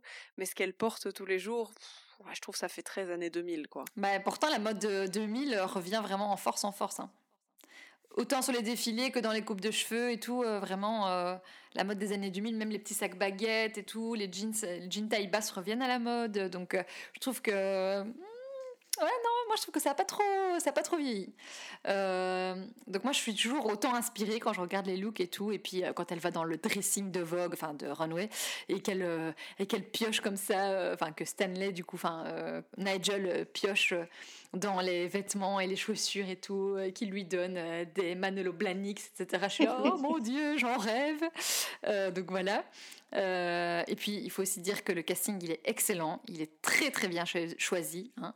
Meryl Streep en papesse de la mode, elle inspire la classe, la froideur, le respect et la crainte en un seul regard. Anna Thaoué euh, en jeune ingénue comme ça qui se métamorphose sous nos yeux en mannequin griffé de la tête aux pieds et qui est totalement prête à tout pour. euh, C'est un peu comme dans. Euh... Allez, comment ça s'appelle maintenant? Princess Diaries. je trouve que ici il y a quand même il y a quand même un côté plus elle, re- elle reste quand même un peu in- innocente dans Princesse malgré elle que ici dans dans le diable s'habille en Prada on, on voit vraiment qu'elle est prête à tout pour démontrer ses compétences quoi tu vois je trouve Hmm. elle, elle fait plus de coups bas dans le diable s'habille en Prada que dans Princesse malgré elle quoi après ça reste un rôle euh, qui était taillé pour elle quoi Ouais. dans les deux cas, hein, c'est un peu le même rôle. Effectivement, euh, la, la jeune ingénue, un peu innocente, euh, gentille fifi, euh, voilà, qui sort de sa coquille et qui, euh, qui se révèle. C'est le vilain canard qui devient le beau cygne, quoi. Mais dans le film, elle a, elle a, elle a son petit euh, côté vilain canard aussi. Parce qu'il y a le, le passage où, euh, où Meryl Streep recadre Anna euh, au sujet de la mode. Et justement, on inverse les rôles. euh, à Anna Thaoué, qui est la fille simple, gentille, qu'on aime bien, et elle est, qui est constamment jugée par les autres. Elle juge les autres, elle se moque de monde euh, qu'elle connaît pas. Et Meryl Streep la remet à sa place. Sur les fringues? Ah, je vois. Je vois. Vous croyez que tout ça n'a rien à voir avec vous? Vous, vous regardez dans votre placard, Et vous choisissez, tiens, tenez, ce, ce pauvre vieux pullover, par exemple, parce que vous voulez signifier aux autres que vous vous prenez trop au sérieux pour vous intéresser aux vêtements que vous devez mettre. Mais ce que vous ignorez, c'est que ce pull n'est pas simplement bleu. Il n'est pas turquoise, il n'est pas lapis. En fait, il est bleu céruléen. Et vous êtes aussi parfaitement inconsciente du fait que, en 2002, Oscar de la Renta a créé une collection de robes bleu céruléen. Et je crois que c'est Yves Saint Laurent, n'est-ce pas, qui a, qui a créé les vestes militaires bleu céruléen. Je crois qu'il nous faudrait une veste. Hmm. Ensuite, le bleu céruléen est vite apparu dans les collections de huit différents stylistes. Et puis, la tendance a influencé la, la plupart des grands magasins. Et puis, s'est répandu dans les boutiques bon marché, dans des sinistres endroits où vous avez sans doute repêché le vôtre dans un grand bac de pulls soldés. Bref, ce bleu céruléen représente des millions de dollars et un nombre incalculable d'emplois. Et je trouve assez amusant que vous pensiez avoir fait un choix qui n'a pas été dicté par l'industrie de la mode, alors qu'en fait, vous portez un vêtement qui a été choisi pour vous par les personnes qui se trouvent dans ce bureau, au beau milieu d'un tas de fringues. Premier moment du film où euh, le réalisateur euh, distille un petit attachement à Miranda. Désolé de t'avoir coupé. Non, il n'y a pas de souci. Euh, donc il y a aussi Emily Blunt et Stanley- Tucci qui sont des sidekicks parfaits qui viennent bah, contre- contrebalancer chaque scène en y apportant bah, une petite touche d'humour, de sarcasme, et parfois même de cruauté, et aussi un soupçon de gentillesse. Hein. On va pas trop exagérer. Pour moi, je pense que vous l'avez compris, c'est un film euh, dont je ne me lasse pas. Et même si j'aurais aimé que l'intrigue euh, amoureuse soit moins, euh, moins, euh, comment dire, avec son petit copain et l'écrivain Christian, euh, Christian Thompson là, prennent moins de place, euh, à force de le regarder, mes impressions elles ont un peu changé. C'est-à-dire que quand j'étais adolescente, je comprenais tout à fait Nate, donc Nate c'est le petit copain, euh, je comprenais sa colère, je comprenais qu'il trouve normal euh, de reprocher à Andrea de ne pas être assez présente au profit de sa carrière, etc. Aujourd'hui, j'ai un sentiment un peu différent. Je, le vois même comme un des vrais méchants du film, on va dire. À la différence de Miranda, où j'ai beaucoup plus de, de compassion pour Miranda. Euh, moi, selon moi, il empêche Andy de se réaliser pleinement. Il lui reproche Ouais, d'être carriériste, mais en, en quoi c'est mal en fait d'être carriériste? Pourquoi euh, c'est si mal que ça? Je veux dire, on a tous à un moment donné de notre vie dû travailler plus que de raison pour euh, arriver à réaliser un goal professionnel et euh, qu'on avait en tête, qu'on rêvait de réaliser. Et je trouve que trop souvent durant le film, il l'influence de manière négative et il l'a, il l'a, comment il, il l'a fait culpabiliser d'avoir des envies, des envies professionnelles un peu, un peu hautes quoi. Alors qu'en plus elle en est capable. Donc euh, il- ça, en ça, ça me dérange. À la fin du film, il lui, il lui suggère même de, de la suivre, enfin de le suivre, pardon, dans une autre ville, car il doit déménager. Donc, dans, je sais plus si c'est à, à, à Phoenix ou à, à Chicago ou Boston, je Boston. Enfin bref, il doit changer de ville euh, et euh, il lui propose de venir avec elle pour que lui puisse exercer son métier de cuisinier. Et donc, moi, je trouve que c'est dommage. Elle devrait abandonner des plans potentiels de carrière pour euh, suivre les siens à lui. Euh, voilà, ça c'est un point euh, qui me dérange quand je le regarde avec euh, mon regard d'adulte, euh, euh, voilà, qui, qui a travaillé, qui De femme indépendante, Clément. ouais, de femme indépendante, on va dire ça comme ça quoi. Bah, moi, c'est simple, c'est sa première réplique qui m'a achevé. C'est quand elle dit Ouais, j'ai obtenu euh, un job dans un magazine de mode et qui répond C'était une interview par téléphone. Ouais. C'est ça, il, il est très rabaissant avec elle beaucoup de fois dans le film et, et ça me gêne beaucoup quoi. Et pour faire l'avocat du diable, pour moi, ce qu'il y a, c'est que elle change drastiquement de la personne qu'il connaissait aussi. Ouais, Et en fait, il, il arrive pas à se, à s'y faire parce qu'au début, elle veut pas travailler dans la mode. Elle veut juste que ce soit un tremplin pour travailler euh, ailleurs. Et donc, c'est le côté qu'elle s'enfonce dans ce milieu-là qui le dérange au final parce que dans leur passé, tu comprends qu'elle, elle, elle a vendu qu'elle voulait faire autre chose, en fait. Et lui, il n'arrive pas à- à s'y habituer, quoi. Ouais, ouais. Mais après, elle lui dit quand même dans le film que qu'elle commence à, à aim- à aimer. Elle lui dit, euh, bah, finalement, Runway, c'est autre chose que de la mode, c'est aussi ça, ça, ça, ça. Donc on sent qu'elle elle commence quand même à, à s'y intéresser et à trouver... euh, donc je trouve qu'à un moment donné, il devrait dépasser Mhm. son... Ouais. Sa, sa première, oui, bah, elle m'avait dit ça, mais bon, les choses peuvent changer aussi. Euh, la carrière, ça peut changer, les, les goûts, ça peut changer, les envies, ça peut changer. et on n'est pas figé dans un, une, une vision du couple qui, tu vois. Donc c'est ça qui me. Mais bon, après, j'ai- j'aime toujours autant le film quand même. hein. sur le traitement des, femmes, même dans le, dans le film, à un moment donné, quand elle est au repas avec son père, et elle lui dit à un moment donné, elle lui sort, la, elle lui sort cette phrase, euh, si Miranda était, euh, était un mec, personne n'aurait rien à lui reprocher, et on lui dirait que dans le boulot, elle est formidable. Ouais. La romance avec Christian, Christian Thompson. Après, je, je comprends que c'est pour qu'il se passe plein de trucs en, Ouais, en backstage avec Miranda, grand-chose, hein. Nigel, le machin, euh, etc. Bon, mais ça apporte rien au scénario en fait. Non, si elle avait pas. Tu pouvais le faire autrement. Mais oui, il y aurait pu. Il y aurait pu totalement. Je trouve que ça, c'était une facilité scénaristique. Le- le- comment elle apprend euh, la fa- euh, le remplacement du le futur remplacement de Miranda. Il lui sort ça comme ça euh, le matin après avoir euh, couché ensemble. Il n'y a pas de lien euh, vraiment. euh. En fait, il, il cherche un moyen pour, dans le film pour qu'elle apprenne. Et ils sortent ça un peu. Je trouve que c'était- ça, c'était une scène qui était. Moi, c'est vraiment le plus. Je l'avais jamais vu. Je l'ai vu du coup cette semaine. Et ce qui m'a vraiment le plus choqué, que j'ai vraiment pas aimé, c'est comment on, au début on te présente Anna Thaoué comme étant pas très belle, grosse, alors qu'en fait elle même Oui, euh, alors non qu'elle est très belle. et euh, elle, est- elle, est, elle est très belle et elle est mince comme tout. Enfin, oui. lui dire oh, qu'elle fait un 40, c'est pas vrai quoi. Enfin, C'est ce que j'allais dire. c'est ouais. vraiment problématique. le- euh. Un taille 40, taille 40. Et puis après, elle dit non, un 38. Tu dis, oh, ok, bon, d'accord. Accentuons ça encore plus. C'est vraiment le petit défaut pour moi du film où on accentue. Oui, Et d'ailleurs, la transition avec les vêtements, pour moi, c'est une des plus belles scènes du film. C'est celle où, elle, où elle, elle se balade et dès qu'il y a un- une voiture ou un truc passe devant elle, elle change de vêtements. C'est super bien fait. hein. Franchement, c'est un des, me- une des, une des scènes les plus réussies du film. Et donc là, c'est vraiment bien amené. Tandis que t'as pas l'impression de la voir maigrir par exemple, c'est ça, c'est- pendant le film. C'est super chouette. Ouais, ça Parce qu'elle est déjà mince de base. Mais t'as juste l'impression de la voir s'épanouir avec grâce aux vêtements, grâce à la mode. Elle trouve son identité grâce à la mode, etc. Moi, moi, j'aime bien ce côté-là où, où la, la mode lui permet vraiment d'ex- d'exprimer qui elle est. Et euh, moi, j'adore ce côté-là. Et mis en contrebalance avec la frénésie de New York et tout, je trouve que ça marche super bien. Les musiques sont excellentes aussi. Donc ça fonctionne bien. quoi. C'est c'est C'est ça, super j'allais dire. La BO est géniale. Ouais, la BO, elle est. C'est toutes les chansons pop des années 2000 euh, qui sont vraiment, vraiment top. hein. Et alors, j'ai aussi une petite anecdote. Merci Elvire pour cette anecdote.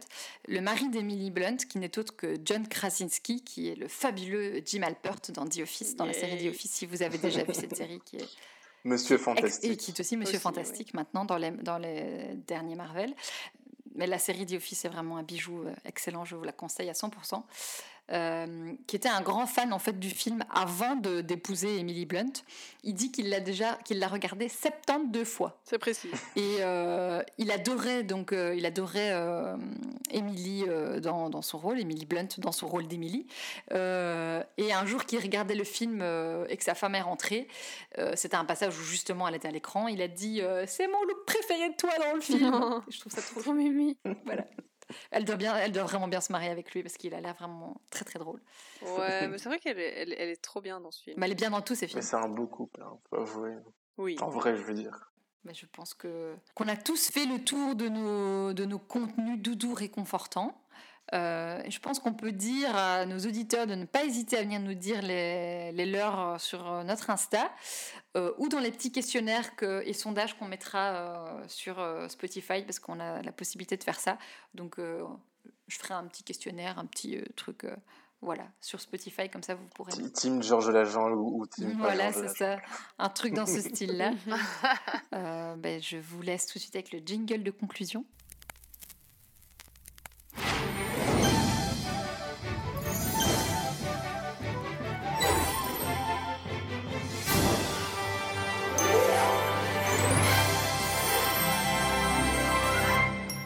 Merci à tous de nous avoir écoutés. On espère que cet épisode vous aura plu. N'hésitez pas à nous faire un retour via nos réseaux sociaux, at il était un plus en toutes lettres sur Instagram. Vous pouvez aussi nous mettre une belle note sur, notre, euh, sur votre application de podcast préférée. Ça nous aide beaucoup et ça nous fait plaisir. On vous donne rendez-vous le mois prochain pour un épisode sur le film d'animation prévu pour les fêtes de fin d'année, j'ai nommé Wish, et la tradition des films Disney qui sortent pour la Noël qui en découle. Et c'est le moment de vous dire à plus sur Disney+. Ciao. Salut. Il faut appuyer sur le bouton rouge, Elvire. Merci Clément. Non, le carré noir. Ah, oui. Carré noir. Ah non, moi c'est, moi c'est bouton rouge. Tu vois Clémence Georges, Georges, Georges Lajean. I only hope that we never lose sight of one thing that was all started by a mouse.